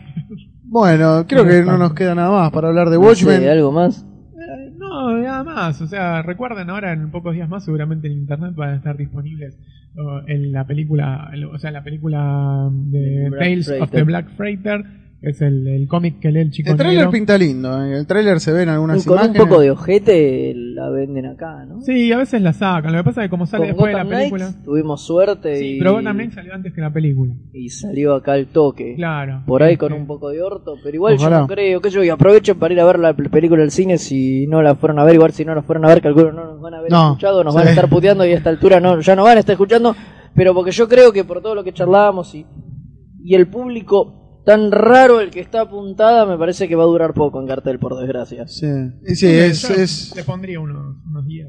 Eh, Con toda la publicidad que le hicieron en, colectivo. Igual en Estados Unidos, ya de preventa, viste, Sí, Eh, tenía dicen varios que era una barbaridad lo que estaba vendiendo. Yo digo, realmente es una película que yo no sé cómo va a funcionar a nivel mundial. Digo, va a tener público porque es, es como el tanque del momento y la gente eh, la va a ir a ver. A mí me parece Pero- inclusive que, eh, digamos, Pero como tanque es modesto, bueno, como decíamos, no tiene actores conocidos, Sí. dura Bueno, tres horas. Sí, pero te Harbor también. bombardean. te bombardean. El momento que te bombardean y ya está, no, no. Eh, claro, vos agarras y ves, uy, Watchmen en el colectivo, muy bueno. Che, vamos al cine, ¿qué vamos a ver? Watchmen. Watchmen, te sale de Sí, entrada. o sea, sí, sí, nada- sí. nada de ir a ver a Los vigilantes. Claro. Bueno, Pero- eso es otra cosa que no me gustó, ¿entendés? Que hablen del grupo de los Crime Busters como los Watchmen. Sí. Eso es una Eso cagada. quedó medio porque choto. Algo que tenía bueno el cómic es que la palabra Watchmen casi no se decía No, nunca. Era por los vigilantes, digamos, eh, ¿quién vigila a los vigilantes? por los Es un vigilantes, dicho, claro. En Estados Unidos, en el, en el habla inglesa, los Watchmen son los que te vigilan. Pero y que le- le- venía, digamos, al, al hecho de que está la frase Who Watch the Watchmen, que era quien vigila a los vigilantes. Pero bueno, nada, hay que, hay que tratar de, de comprimir para crear la menor cantidad de conceptos posibles y que el, que el público Sí. entienda. Sí, así es como también lo sacaron al Capitán Metrópolis. Sí, que que era el fundador de los. Que de los aparece dos segundos en un Pobre, momento. en la reunión. Era Era el único Justice. momento así El grosso que Capitán tenía. Metrópolis era the Justice. O sea, es el que le caga trompadas a, Al comediante. al comediante cuando, el- cuando va a violar a la chica. O sea, cuando hay que refundar el grupo de los Midmen, él es el que hace la, la- llama, digamos, a reunión a todos los que estaban ahí, ¿no? A Claro, que es el que comediante le prende fuego. El tipo dice, no, no, no, ¿viste? Se, se pone mal. Claro, bueno, el juez de Justice este, se, se convierte en Capitán Metrópolis y creo que muere en la primera misión, en la segunda, una cosa así. No me acuerdo bien ya porque lo leí. pero- Eh, bueno, vayan a verla de nuevo. Porque, digo, después de este podcast, yo creo que le van a sacar más jugo a la película. sí, obvio. Después de estas, estas miradas Y a la tan analíticas. Sí, la historieta también. Y capaz que, no sé, ca- quizá le va muy bien a la película y eleva más a Zack Snyder y en algún momento llega al Dark Knight, ¿no? Que hace- Que es lo que él hace- quiere y claro. que viene diciendo No, hace el rato. Dark Pero, Knight, hace, ¿cómo se llama? Daredevil Born Again y ya está. No, yo creo que con esto Snyder demostró que es un buen director para encarar eh, Este tipo de proyectos, Este tipo de sí, proyectos. y yo totalmente. quiero hacer público que no me molesta que haga obras basadas en cosas Yo de quiero el otro. Dark Knight y para mí Batman tiene que ser Bruce Willis. Estamos repitiendo. Y yo siempre digo lo mismo, tiene que ser Clint Eastwood. No, para boludo, los pañales. ¿Viste Gran Torino? No, todavía no la viste. Donde le ponen los pañales geriátricos. Ponel, mirá ahí, Gran Vos Torino. mirá, Gran Torino, la historia Para de un tiene- viejo facho No, que no. unos chinos le enseñan Clint a vivir. es el más grande, el más Eh, grande. me encantó tu resumen de la película. Es que es así, es eso. No. estrenaron este jueves, así que en vez de ver Watchmen otra vez este jueves, puedes ir a ver, A ver Gran Gran Torino. Torino. Sí, tengo mucha ganas de verla, Gran Torino. Pero. Y te vas a dar cuenta que ya no puede hacer de No, Batman ya ese ni tipo de con, con esa A voz. lo sumo de Gordon, quizá, pero a lo sumo. Pero no, no, que, la, que haga ese que haga Daredevil Born Again y ya está, se hizo todo el combo 1986, el, eh, Snyder. Claro. Che, eh, ¿tienen idea? ¿Saben? Yo no, no averigüé si se estrenó acá en IMAX. Eh, aparentemente se estrena la semana que viene. Ah, sí. Aparentemente. Aparentemente. Es una linda Esta película. semana no, pero la semana que viene es que al haber un solo pero no se sabe. hay como películas haciendo cola. Yo el año pasado fui a ver, no, el anteaño, fui a ver 300 al IMAX y no tenía nada que no hubieras visto en otra. No, pero otro pará. No, pero es una flor. Yo vi Spider-Man 3 ahí y para Pero mí fue cosa- diferente. Bueno, Una yo no, vos sabés que yo Spider-Man 3 estoy. Yo, a mí el 300. IMAX no me emociona. Vi tres películas. Qué suerte. La que, y las tres gratis. Ah, muy Ah. bien. Eh, Gracias por invitar, eh. De nada. rata. Eh, digo, la que más me gustó fue Harry Potter porque lo- por los 15 minutos que tenía en Por 3D. Emma Watson te gustó, Harry. Potter. No, no, no, por los 15 minutos que tenía en 3D. Bueno, la la pantalla verdad, más grande, más Watson parece 19. la verdad, eh, no tanta claro, sale obviamente, la- obviamente. No, igual a mí, de, de, de, de- de Harry Potter 3 para acá ya no me gusta, ya está muy grande. Eh, pero, Huyamos. Dios mío. Este es el momento en el que una. ¿Ves ves por qué la comiqueando no hay, no hay tantas mujeres? Porque pasa la mano y dice, nena, ¿qué escuchas? Escucha, ¿Quién es claro, ese ¿quién muchacho? es ese señor? ¿Por qué dice esas atrocidades? Bueno, Igual ya cumplió 18, así que puedes decirlo. Claro, puedo decir lo que. No, pero la cosa es que posta ahí el 3D sí garpa, a morir. Pero después las otras dos películas que vi, que Batman. no tenían ¿Qué viste 3D, ahí? y vi Madagascar 2 y el día que la Tierra se detuvo, No. sí. Bueno, tampoco viste. No, tampoco vi grandes películas. Pero digo, más allá de eso, igual el hecho de la pantalla amiga, grande, no. ¿No te, no te ceba? No me, no, No. me ceba más de lo que me ceba ir al cine, que yo soy bastante defensor del tema de la pantalla grande y Sí. de ver las cosas en el cine y demás. Pero no, la verdad, no, no tiene un plus real. Y detesto, salvo contadas excepciones, el Disney Digital 3D. También vi ya, no sé, cinco películas Ah, con ese sistema. Y salvo las que de verdad están pensadas para el 3D, y tienen los efectos y la puta que lo parió. Como Nosotras ejemplo, no. Las otras no, que. Jack no le aporta nada. Sí. La vas a ver y ¿para qué le pusieron 3D? Si estaba bien como estaba, no le aporta nada. Bolt hasta ahí, porque no está muy pensada para el 3D, la verdad que no, es para hacer una Pixar más. fue digamos. para, para meterle un poquito. Ahora ¿Y eh, Hannah Cora- Montana?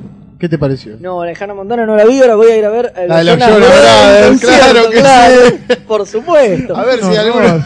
A ver si el más chiquito sale en una de esas. Viste que vinieron los Backstreet Claro, Boys claro, más calculo que debe haber pendejas ahí, todo está bueno. eh. Viste que vinieron los Back ahora, los Backstreet Boys, ¿no? ¿Estás contento? No, Estuvieron no me gusta. jueves tocaron. Qué ron. Pero en el Luna Park me parece. No se enteró nadie. Yo vi gente corriendo Pensar loco que en al alguna época ¿te podrían haber llenado varios Sí, estadios. cuando Varios tocaron años. en Boca acá en los, los finales de los Sí, 90, 98. Sí, era una euforia, una locura. Estaban todas las minas con Yo la. me- en la comiquería donde trabajaba en ese momento me cansaba de vender revistas de Backstreet Pero ayudaban a que la comiquería sobreviva. sobreviva. Ah, muy bien.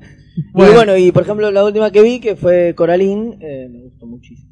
Ahí sí garpa el 3D. Y por ejemplo, una que recontra garpaba el 3D y era una bosta, pero estaba pensada para. Entonces garpaba mucho, eran esa de las hormigas que viajan a. o cucarachas que viajan a la luna, que se llama la Viaje a la Luna en 3D. claro. Esa y la de Brendan Fraser, que también es muy fea. Viaje al centro de la Viaje Tierra. al centro de la Tierra en 3D. Esas dos. Garpa, porque estaban pensadas en 3D, entonces estaba todo puesto en pos del 3D y son películas que si las vas a ver en un cine no valen nada. En 3D están buenas. Pero el resto no. A mí con respecto al IMAX, yo vi Spider-Man 3 y Superman. Y Superman que tiene, tiene dos o tres escenas en 3D, la del avión, eh, te caes de culo. Sí, obvio, te claro. caes de culo.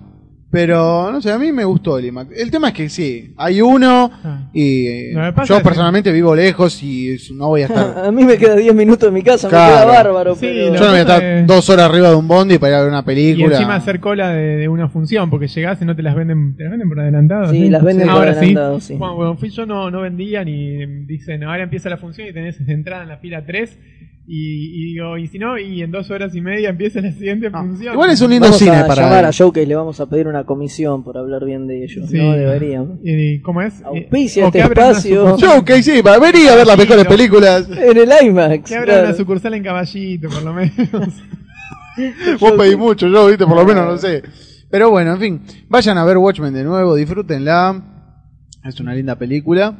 Y bueno, nos vamos a escuchar WhatsApp People de Maximum de Hormone y después volvemos con las recomendaciones.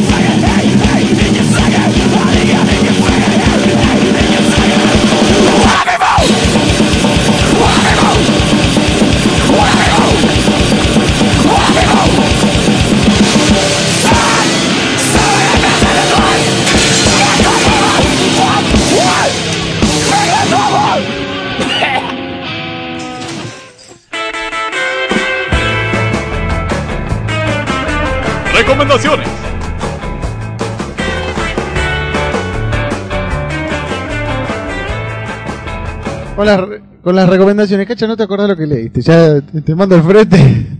Qué mal sujeto. no. Eh, Cacha, ¿hace querés hacer los honores? bueno, empiezo total, lo mío es breve. Estuve leyendo. Lo bueno, si breve, dos veces bueno. Exactamente. Estuve leyendo algunas cositas de Wolverine, leyendo Origin, por ejemplo, que estaba muy bueno, eh, que es la historia del origen de Wolverine. Salió editada acá en Argentina por Cono Sur, salió la versión en Yankee justo a tiempo, terminó justo a tiempo antes de que se venga el 2001 o una cosa así. Yo la tengo completa en edición Yankee, tenía la, la edición de Cono Sur también. Eh, este, bueno, es el origen de Wolverine, es chiquito Wolverine, se llama Jim Howland. Es, la dibuja Andy Cooper, la escribe Joe Quesada y este otro muchacho que no me acuerdo este mismo el nombre, el que era guionista de Spider-Man. Stanley. Paul Jenkins, exactamente. Paul Stanley, no. Él escribía Kiss Comics. eh, Dijo Stanley. ¿Qué Ah, Stanley? Stanley, No, perdón. no, Paul Stanley. Paul Stanley. el, el chico estrella. Lo dijo Paul, lo dijo Stan Lee, parecía Paul Stanley. No, eh, bueno, y está muy buena. También estuve leyendo la edición argentina de Dragon Ball, que la, la vi en un kiosquito así, la compré a ver qué onda, y está muy divertida, es la misma edición de siempre, obviamente, pero está bueno volver a leer Dragon Ball desde el inicio, sobre todo esa parte que es este Muy divertida, es muy el- divertida, es muy inocentona, Goku es un tremendo boludo y es como que está entrando en la adolescencia. Sí, todos los, los primeros. Va, a mí me gusta Dragon Ball todo, pero los primeros tomos son muy el 10, divertidos por para ejemplo, leer. Sí, hasta que empiezan los torneos esos interminables. bueno, al menos en la tele son interminables. Sí, en la historieta son más. Son cortitos. Va más rápido. Eh, Sí, claro, en la tele son tipo los campeones, viste que la pelota tardaba dos días en terminar de cruzar el área. Pelota no dobla. Claro. Eh, está, está muy bueno. Eso es altamente recomendable y por lo menos hasta el tomo 10 es recomendable a full. Después ya no, no sé porque nunca pasé el tomo. ¿No? No, no, lo leí en su tiempo cuando venían las ediciones de Planeta Agostini. Mm. Después mm, tuve un problema económico y tuve que deshacerme un montón de cómics y ese fue uno de los primeros. Porque tenía el- es que era muy codiciado. El tomo Sí, 1 sí. era muy codiciado, entonces yo tenía del 1 al 10 y los vendí todos por un precio bastante alto. Y me ayudaron a salir adelante. después, Solo después dije- vendiendo Dragon Ball. No, no, se no. hizo millonario. Como todas las personas que venden cosas relacionadas a Dragon Ball. Claro. No, vive en un country en Pilar, cachadurian, gracias a Dragon Ball. No, no, me ayudó a salir adelante porque me alcanzó el dinero ese mes para, para sobrevivir. Pero bueno. Eh, después, ¿qué más? Ah, estaba leyendo la- lo que sigue a Brand New Day de Spider-Man. Que viste que acá empezaron a llegar las ediciones de, de Panini, que son los nuevos tomos, el 1, el 2, este, de todo lo que es la historia alternativa de Spider-Man post acuerdo con el demonio. ¿Qué pasa con eso? Y mira, el primer tomo está, está es dibujado por eh, de- Steve McNiven, que es el que había dibujado Civil War. Es lo bueno. Ah, bueno. Lo malo es la historia.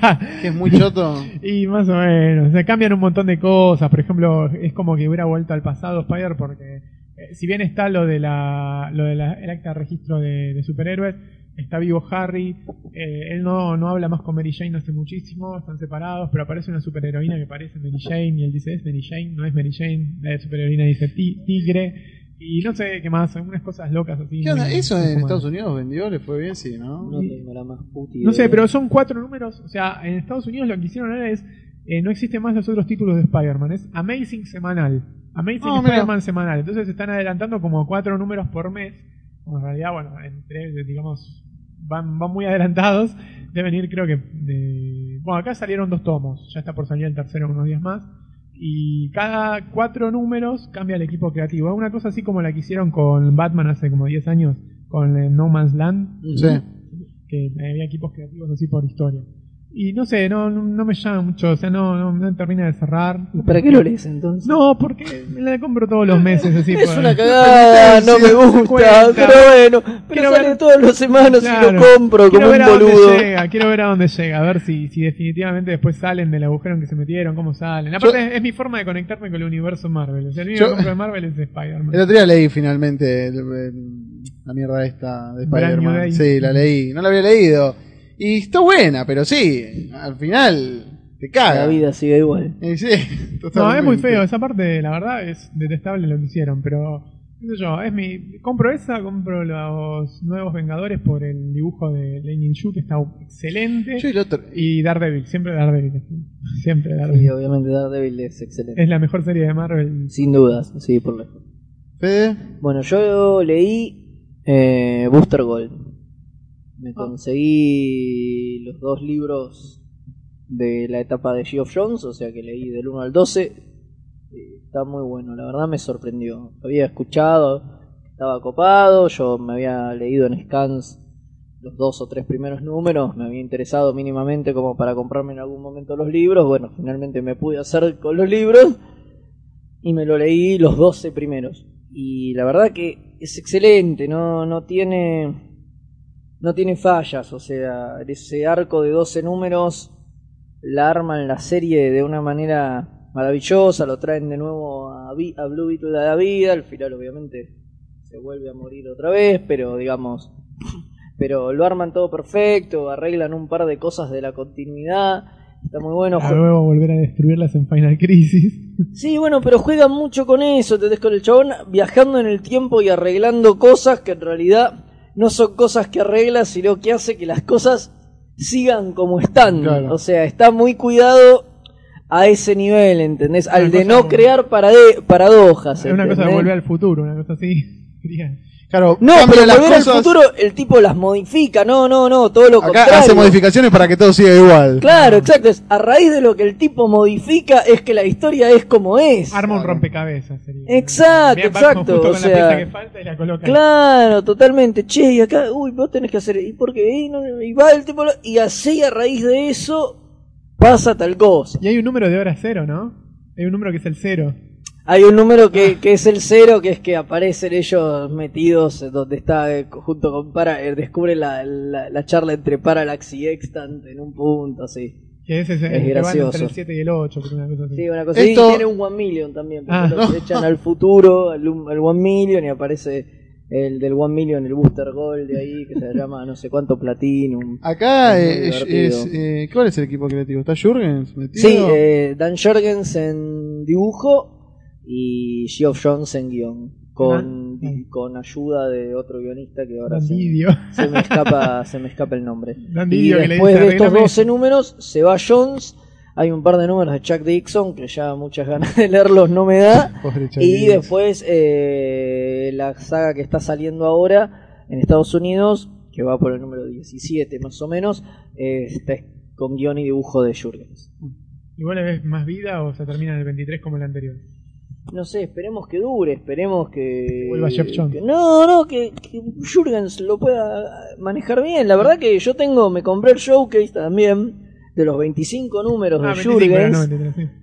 Y está bueno eso, no es, oh, no descolla. No, te voy a decir, es la octava maravilla, pero para pagarlo lo que sale un showcase, que son 17 dólares por los 25 números, está bueno, se puede leer y, viste, no es una porquería así, ah, lo que es tiré un la plata. por, la- algún- por si alguno no... Los showcase son como los Essential, pero, Pero de, de DC. pero de DC. O Un sea, son un 500 libraco de 500 páginas Papel con de papel diario. de diario, en negro. blanco y negro, que recopilan muchos números de historietas el, viejas. el showcase de Booster, ¿cuándo? mm, O sea, ¿qué material se fue publicado antes de, de que él esté en la liga y todo eso? Claro, Y o- paralelo y también. paralelo también.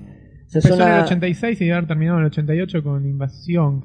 Y más o menos, sí. Son de esa época de los 80 son 25 números. Tiene un crossover con Superman, que está en el showcase.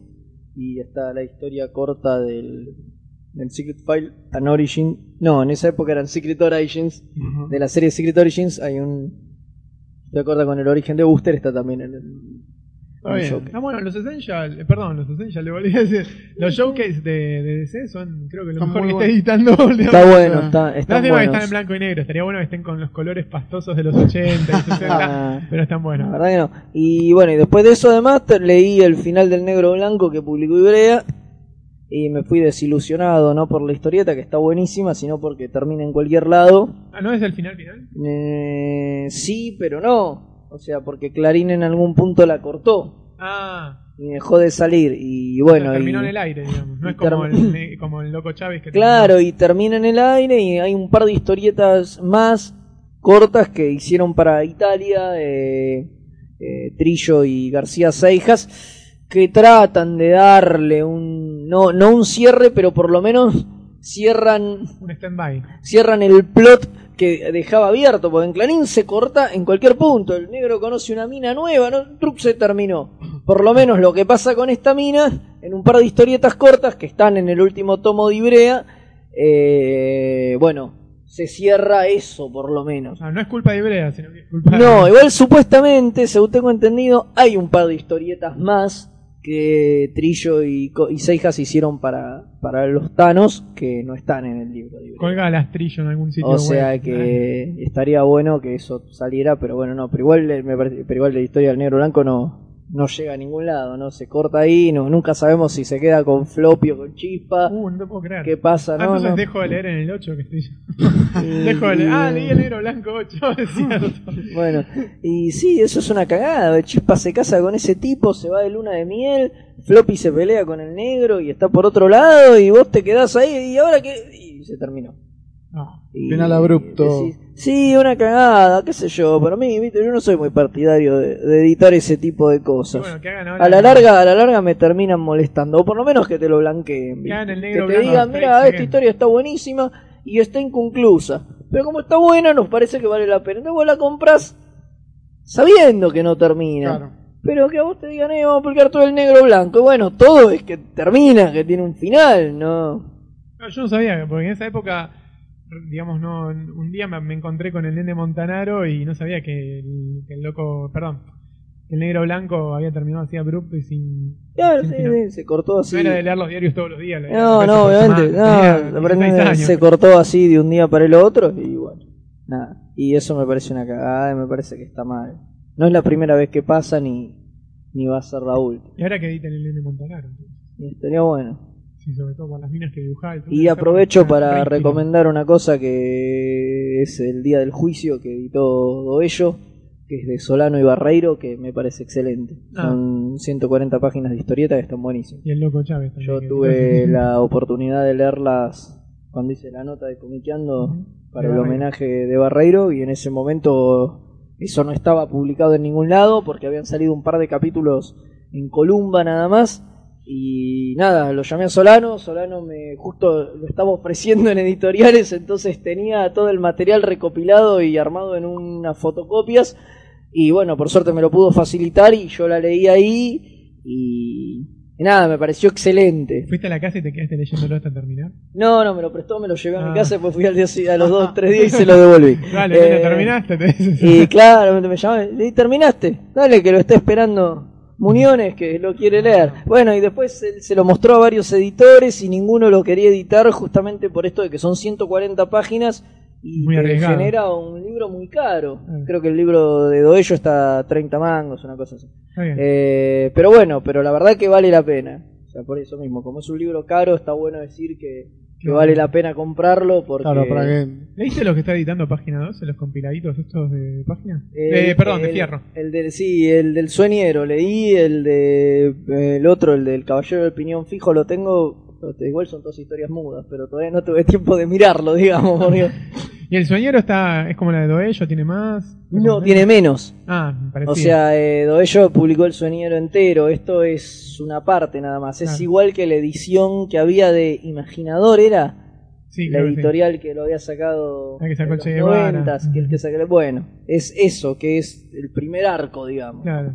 Es esa parte. Ah, entonces no tiene. Digamos, me compro la de Doello. Sí, Ah, obviamente. igual ya la te tengo, la de sí. Te conviene comprarte esa que está completa. Siempre Sí, voy a la feria del libro y lo. Pasa que la otra, viste, por 8 pesos, la de Doello creo que está 25, 27, una Sí. cosa así. Sea, por 8 pesos por ahí te conviene comprarte la de La de. No, la de Fierro, que sale, como te digo, 8 pesos, leerle, ver si está copado, si te copa, y después vas y te la compras la otra, que es una edición mucho más linda, mucho más durable. Es una pero para probar, Ah. Está buena. Es una historieta peronista, Fierro. tiene que estar bueno. Es buena. Y- ¿Y usted, Martín, qué leyó? No, yo leí. mm, El otro día me leí Secret Invasion. Usted no se quiere a sí mismo.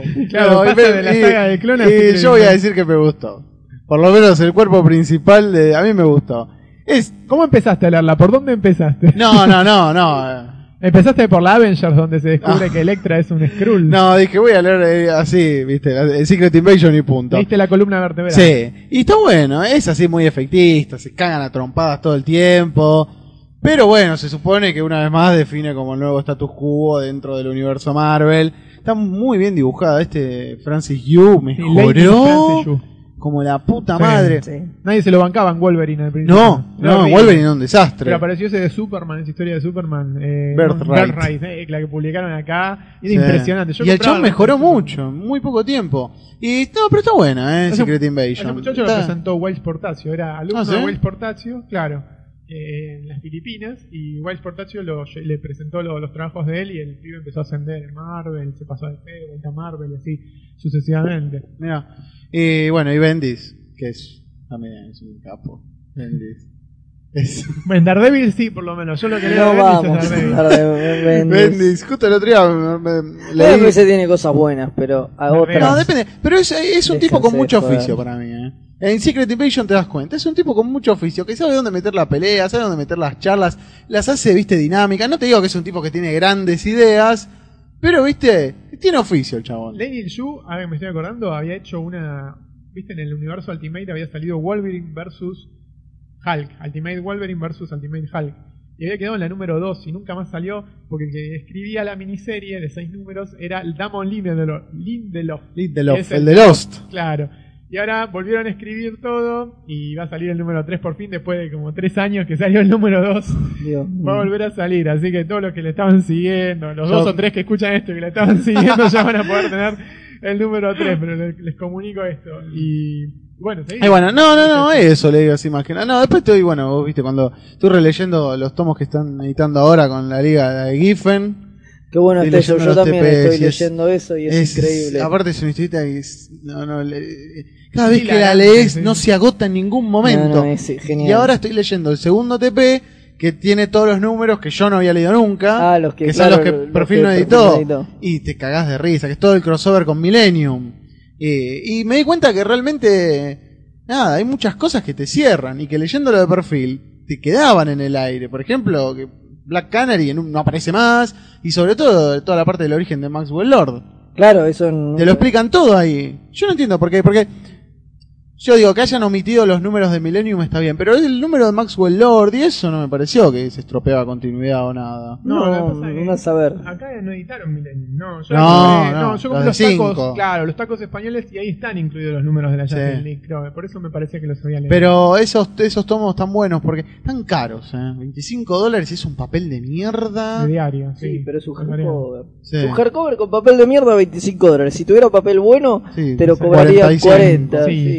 39, Pero 99. Es una buena, es una buena colección para tener en ese formato. Sí, Bien ya. ordenadita. Desde Yo lo único que espero es que ahora, eh, porque ya está anunciado el 4, que llega al num- que sale ahora en marzo, ¿Y que llega al número 26, me parece. Claro, lo porque- que espero es que en el 5 empiecen a incluir lo de la Europa. Si Bueno, no va a ser una mierda. Yo estaba pensando eso mientras, hoy Capaz justo mientras leía. paralela. No, es que No, eso. es que no se puede sacar en paralelo porque tiene crossovers incluso. No, no, tienen que hacerlo. Por ejemplo, los españoles en la colección de Planeta lo editaron Lo todo de corrida.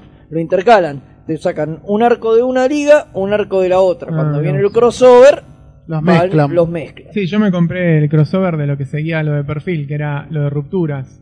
Claro. Breakdown, sí, lo compré todo en español y me fue Por eso nada más cuando llegas a Breakdown ya es un quilombo, que te, que te van a tener que sacar dos libros. Por eso, ¿Qué? yo calculo que a partir del libro 5 van a arrancar con cosas de la Europa. Espero. Esperemos, porque sí. todavía no, no hay información, porque está anunciado hasta el 4 Ahora, que sale ahora y no hay ¿Por qué los información. yankees editan eso, esas colecciones tan pausadas? En el tiempo. No, no es Y- pausado. pero- eh, Esto salieron cuatro libros en, en cuanto en un Do- año. no, más, como en dos años me parece. No. Sí, el tiempo pasa muy rápido cuando sos No, no, yo el- sé que el primero había salido hace bastante. Y me acuerdo que uno había, eh, creo que salió, ponele que diga en octubre, y el otro estaba anunciado para abril, Sí, pero el ponele. tercero, por ejemplo, acaba de, eh, salió hace poco. Sí. Salió ahora dos meses. Y ahora ya para marzo estaba anunciado el nuevo. O sea, por eso te digo, sí, debe salir cada cuatro meses. Y es un hardcover, sale 25 dólares. O sea, Sí. no es algo que puede salir todos los meses. Sí. Si sale todos los No, meses. no te digo todos querés los meses, matar. sí. Y sale cada tres, cuatro meses, cada cinco, Sí. los dos por año. Sí, vamos a ver. que con los showcase y salen 10, es igual. Mm. Los de Legión de Superhéroes, uno por año. Y Sí. así vas a estar comprándolos hasta el fin de los Ad tiempos. eternum. Sale en Legión de Superhéroes, nunca termina de Pero, pero bueno, pero es así, es uno por año y así. Y ahora encima se inventaron esa de los hardcover. Entonces sale el hardcover y seis meses después, siete meses después, el softcover. sí. Porque esto también ahora está saliendo en softcover. Ahora ya salió el softcover de los segundos. Ah, ¿en serio? Claro. Sí, No si no sabía sí, estaba saliendo. el hardcover y coleccionarlo en softcover. No, ah, ya está, pero Claro, bueno, los próximos sí, le voy a acaba- comprar el Acaba de softcover. salir Sí, el softcover del segundo. Ah, pasó yo pensé que estaba- Final- no, Final Crisis, no. ¿Cómo fue la anterior Crisis? Eh, Infinity Crisis. Infinity Ah. Crisis. Infinity Crisis que a lo, ni bien terminó de salir la historieta, a los dos meses salió el hardcover. Yo pensé que, que mira, no la quiero y a los seis meses salió el softcover. yo pensé que eso salía solamente en hardcover. Es que eso parecía. Pero ahora ya salió el softcover de la segunda. Ah, no, te mirá. engañan y te dicen, no, no va a salir nunca el softcover, comprate el hardcover. Entonces vos caes. Sí, yo de Booster Gold, por ejemplo, tengo los hardcovers. Tengo los dos hardcovers. Pásalos, pagué barato. Por eso me compro. Ah. No descarto igual en algún momento comprarme los soft. Porque la verdad que los, los, Ocupa hard- más lugar. los hardcovers ocupan más lugar, tal cual. No, no, no soy fetichista. No. Yo Y además soy- esos hardcovers baratos son como vos decís, son una porquería. Una porque lo único que tienen son, son la tapa dura. Es una garcha el papel. Y encima vos sabés que hay, hay globitos en los que la letra pareciera que estuviera como mal y no se lee con claridad. Y me sorprendió mucho en una edición de un TP Yankee. A mí eso. los únicos hardcovers que me gustan son esos de Marvel gigantes, no los Absolute, sino esos que te vienen todo Ultimates 1, Ultimate Ah. 2, Planet Hulk, ¿no vieron? Son un poco más grandes Sí, que los sí, cómics sí. comunes. Los oversize. Los oversize, Sí, exacto, son tremendos. Aparte Están vienen buenos, el re papel, todo, y te salen eh, 100 pesos me salió a mí cada una de esas historias, 110 pesos, una cosa así, te vienen 12 números de Ultimate, 12 números de Ultimate 2, todo Planet Hulk. Sí, eso a mí. Sí, la verdad que hay hay ediciones que están muy bien. Pero el TP para mí es lo mejorcito. A mí lo que más me importa es la calidad del papel. Y por eso a mí, yo cuando vi el de la liga, fue lo que. En Amazon, estaba viendo las críticas un día y todos los, los usuarios dejaban diciendo, loco, está muy lindo el hardcore, pero poneme un papel un poco, Un poco más- mejor. más Sí, es resistente". muy berreta. Es un papel de mierda, es un poquito mejor que el papel de un showcase. Sí, sí, sí, es un papel muy de mierda. Es la crisis. Sí, es la Es la crisis. excusa que encontramos todos últimamente en todos los continentes. Es la crisis. El FMI Pero, ¿hay pide disculpas. Hay alguien que no tiene que estar en crisis. Para que la mayoría del planeta esté en crisis, hay alguien que se tiene que estar beneficiando. Díganme quién es, porque todo el mundo usa la excusa de estamos en crisis. Pero basta, hagan algo para revertir No la hay crisis. noticias, No, por eso. pongan positivismo. No se queden en está la que es la crisis, por favor. A todos los oyentes, sáquense la crisis de la cabeza y actúen como si nada estuviese pasando y van a ver que la crisis Creo que todavía no hiciste un chiste eh, diciendo tantas veces la palabra crisis y no lo relacionaste con la Final Crisis o algo así. No, porque da justo, ¿viste? Terminó de salir Final Crisis y terminamos todos en crisis. Me parece que es medio como redundante. Claro, basta de crisis, por es favor. una señal. Bueno, en fin, ¿alguno quiere agregar algo más? No, creo que no. ¿Quedó algo en el tintero? No, ¿La nada. película de Watchmen quizás? No, No. no, ya está. Me parece No, que queremos nos que haga el hemos Dark Knight. sacado las ganas Que haga el de Dark todo. Por bueno, favor. mientras tanto vamos a ver qué pasa con Wolverine. Sí. Pero no hay muchas expectativas. No, parece. porque encima en Wolverine, pobre, eh, lo que pasó fue que dirigieron a este director sudafricano, eh, Gavin Hood. Eh, Gavin, eh, no Robin Hood, Gavin Hood, que es el que hizo My Name is Sotsi, que es una historia de un chico sudafricano que es un patoterito que mata una, a una mujer y se da cuenta que la mató a, la mujer y dejó la mujer en la parte de atrás del auto tiene un bebé. Entonces él se encarga de cuidar al bebé durante una semana, no sé qué más pasa. La- ganó un Oscar la película y bueno, lo eligieron para hacer Wolverine. Pero parece que a pesar de que trabajó un montón de películas de acción como, como actor y todo eso, no le va muy bien con, con el tema de dirigir. Para dirigir cosas. secuencias de acción. Claro, porque vos imagínate que estás haciendo, no sé, estás haciendo una película argentina y el día de mañana te llaman para que dirijas X-Men 4, ¿entendés? Y bueno, voy. Es como Agresti cuando entra a trabajar para Estados Unidos. Tiene que hacer eh, efectos especiales y usa los de 31, ¿entendés? Y- Este pibe filma barato, dice. claro. obviamente. Y lo trae- claro, lo que pasa es que ahora que hace las. Bueno, en realidad esto, esta película no la hace Marvel, la hizo eh, Hugh Jackman con su productora y Fox. Entonces, este. quieren ahorrar plata y bueno, ponen un director nuevo como Brian Singer, ponele que era un director relativamente nuevo y de bajo presupuesto. Este, y bueno, mm, eh, aparentemente había rumores de que había que refilmar escenas porque no iba bien la cosa y salió Hugh Jackman a escribir en un sitio este de internet, Aiming Pool, una carta, él mismo la mandó de, de puño y teclado, eh, que decía que no, que en realidad esas tomas que se estaban haciendo ahora en enero, o sea, dos meses antes de estrenar la película, eran unas tomas prepautadas porque el clima de Vancouver, que es en el norte, es Canadá, es ahí al Bueno, toque mentiras, Unidos, va. no sabemos. En realidad vamos a darle la vamos a darle el, el beneficio, El a la beneficio de la Claro, duda. que estaban pautadas por el clima y por las agendas de los Sí, actores. pero, porque son- bueno, vos decías recién un director nuevo como Brian Singer, pero Brian Singer dirigió X-Men 1. ¿no? Claro, y la Ya 2 era también. conocido. Sí, pero Sí, quiero pero, decir, claro, pero como que era un director eh, así como que estaba surgiendo. Claro, para, me, me Sí, refiero a superproducciones, menor, sí, ¿entendés? obvio. o sea, superproducciones, pues los sospechosos de siempre y, Up- y el pupil, Up Pupil, el pupilo. Sí, son películas hechas son con películas- dos sopes. Claro, exactamente, con poco presupuesto y películas que no requieren una superproducción. Sí, pero Son dramas. yo ya te digo, eh, Wolverine Marvel, la página de Marvel está rompiendo las bolas. No, mira estas fotos, pero la verdad es que... A mí la que me pareció genial, aunque le fue como el orto, es la nueva de Punisher. Bueno, el otro día un amigo me dijo lo Es mismo. buenísima. Pará, eh, está, hay varias personas que la están viendo y que están Sí. diciendo que está Es buenísima. Buenísima. Mucha acción tiene a morir. Tiene ¿eh? mucho gore. Mucha Es, acción. es todo, es sin duda la mejor película que se hizo sobre el Punisher y es lo que uno espera ver con Mirá ese vos. personaje. Lo que pasa verdad, es es que. genial. Y, y es de Marvel, o sea que control creativo total. Pasa que no me acuerdo cuánto salió y creo que recaudó. eh, Ni la mitad, 7 millones. 11 recaudó. millones recaudó. Sí. Nada más. Nada más. 7 en Estados Unidos, Qué 4 más alrededor. Acá ni llegó. Qué bajón. O sea, se la metieron en el orto mal, pero bueno. Salió como Pero 40 millones. Salió una cosa Sí. Salió tipo 40 y recaudó 11. O Lo sea, que pasa es que no tiene actores conocidos. Pero la otra, por lo menos, estaba John Travolta. Acá está el flaco este que hacía de gladiador romano en la serie de Roma. Y los conocidos son ese y la minita que trabaja en Ah, Dexter. Romin Stamos no estaba en la anterior. En la anterior también. Antes que la mencionaban. Sí. Por eso estaba John Travolta y Romy Stamos. Y en esta está eh, la chica de Dexter, la que hace de novia de Dexter. Y, y el tipo este que trabajó en la serie de Roma. Nada más. Después el resto. Son todos NN. Claro, pero bueno, no sé, a Wolverine Vamos yo le daría un punto porque tiene un montón de cameos a morir. tiene- Sí, vamos a ver qué pasa con. Wolverine. Yo creo Gambit. que este año a nivel películas de cómic ya está medio muerto. No, porque si falta Dragon Sí. Ball, falta Ah, Wolverine. Dragon Ball, hijo de puta. Yo el otro día vi el tráiler largo y dije, está bueno, pero Dragon Ball no tiene una mierda que ver. Capaz la No, película esté buena. Por ahí la película está buena, pero no va a Para mí es no, tipo Mario no, Bros no. que no tenga nada que ver con el videojuego. Claro, Claro. tampoco estaba Street bueno. Fighter, Street Fighter. Bueno, Ah, esa la- también se estrena este año. ah, Chun-Li, claro. Oh, con Christine Kreuk. Tenemos la película de Street Fighter Ya también. salió la de Chun-Li en Estados Unidos, ya, ya está. Sí, Ya y acá se estrena en unos meses. Qué desastre. Y Bueno, no. Sí, las que faltan. Y Acá, Transformers 2. así, eh, películas tanques divertidas este año van a ser G.I. Joe, Transformers 2 y Terminator. Y Star Trek, boludo. Va, no, a mí personalmente. ¿Cómo? Star Trek- ¿Cómo no? A mí Star Trek me genial. chupa un huevo y la mitad del No, otro. no, no, A Star mí Kirk y todos esos maracas. No, Por no, no. J.J. Abrams. Sí, la voy a ir a ver porque. ¿Te gustó Misión Imposible 3?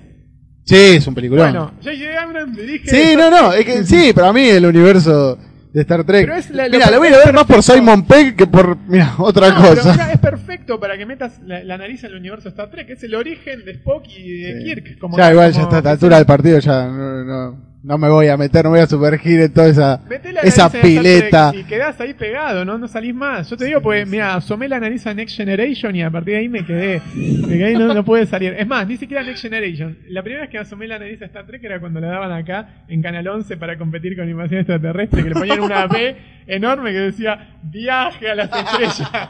Y, veía, y le ponían de la propaganda la escena con Kirk peleando con un tipo con cara de lagarto, que era lo único. Y cuando la veías decías, uh, qué loco. Y después empecé a ver las películas y Next Generation, que es lo más de lo más. Y bueno, nada, ahí quedás prendado. Pero ahora te van a poner una película con Kirk y Spock, que son los mejores personajes. Y tenemos Terminator, tenemos Transformers, Terminator. tenemos para un año movido. Sí. Terminator Salvation con, con Batman haciendo Con Batman de haciendo John Connor. Y el, y yo el año- el que viene Iron Man 2, ¿no? Sí. El año que viene Iron Man 2 y capaz que ya termina Hulk, ¿no? ¿O es para 2011? 2011. No, eh, Hulk Ah. falta. Por ahí la de ¿Van a Thor. hacerla? ¿Hulk? Sí. No, eh, Hulk no, Thor. Thor, Thor, Ah. Thor, Thor, No, Hulk, la próxima aparición sería en Avengers. Yo, la, que, la que más me, me- así me intriga es la de la de Capitán América, el First Avenger. Sí. Esa, esa, esa va a ser la que más. Y Sí, 2002, eh, un mes antes de Avengers. de Avengers. Claro. Un Eso, mes antes. eh, eso lo que están haciendo es. Fabuloso. Y la película de los Avengers, si la hacen bien, Yo no entiendo cómo ser un- DC no hace algo así. Porque Sí, encima ellos todo Warner. emporio, o sea, todo Warner. Sí, DC es más fácil, pero DC no, no la...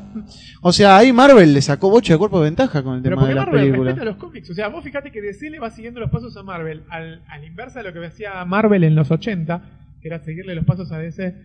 En- ahora DC le sigue los pasos a Marvel. Sí. O sea, le copia los dibujitos animados que respetan sagas de las historietas, le copia las películas a Marvel, o sea, le hace las más fieles posibles, eh, porque la de Batman es lo más fiel posible a la historieta. Y le hace una adaptación así. Pero al mismo tiempo hace cagadas como Superman Returns, que está buena, pero Ah, bueno. sigue la, la vieja la vieja Sí. usanza de Superman.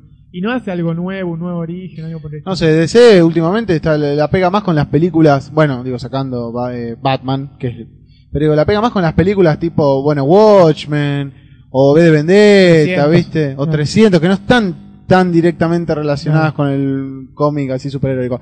Pero bueno, en fin, ya lo dejaremos Larguemos para otro momento. Sí, Fuimos- si no, fuimos. Aparte seguimos. hace mucho calor. Sí, Cagando de calor. Me estoy chivando todo. Sí. Eh, escúchenlo en invierno esto, así Sí. les va a hacer bien. Me estoy mu- tengo mucho calor, me estoy muriendo de calor. Bueno, eh, les agradezco por haber escuchado. Ya saben, cualquier mail, duda, sugerencia, pueden ahí dejar el post o mandar un, un mail. A la Dejen comentarios dirección. lindos en la, en la web. Sí, no dejen comentarios malos. no se logueen para dejar comentarios.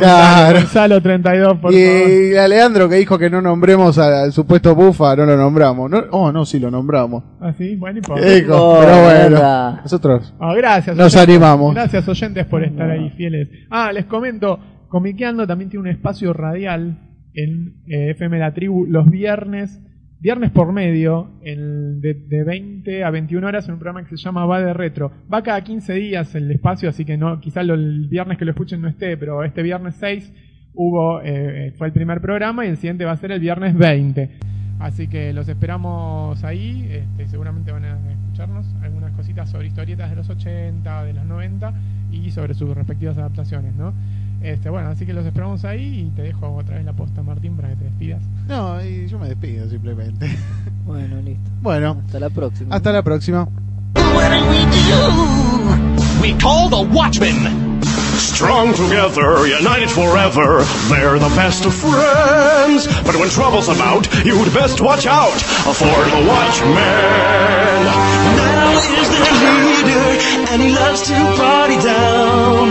Rorschach's friends to the animals.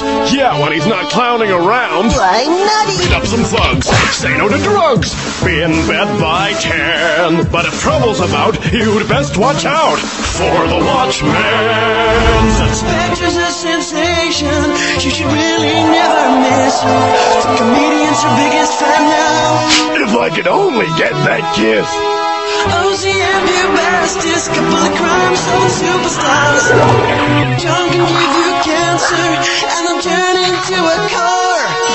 Strong together, united forever. Come and meet your friends. Have no fear, time's up, time's here for the Watchmen.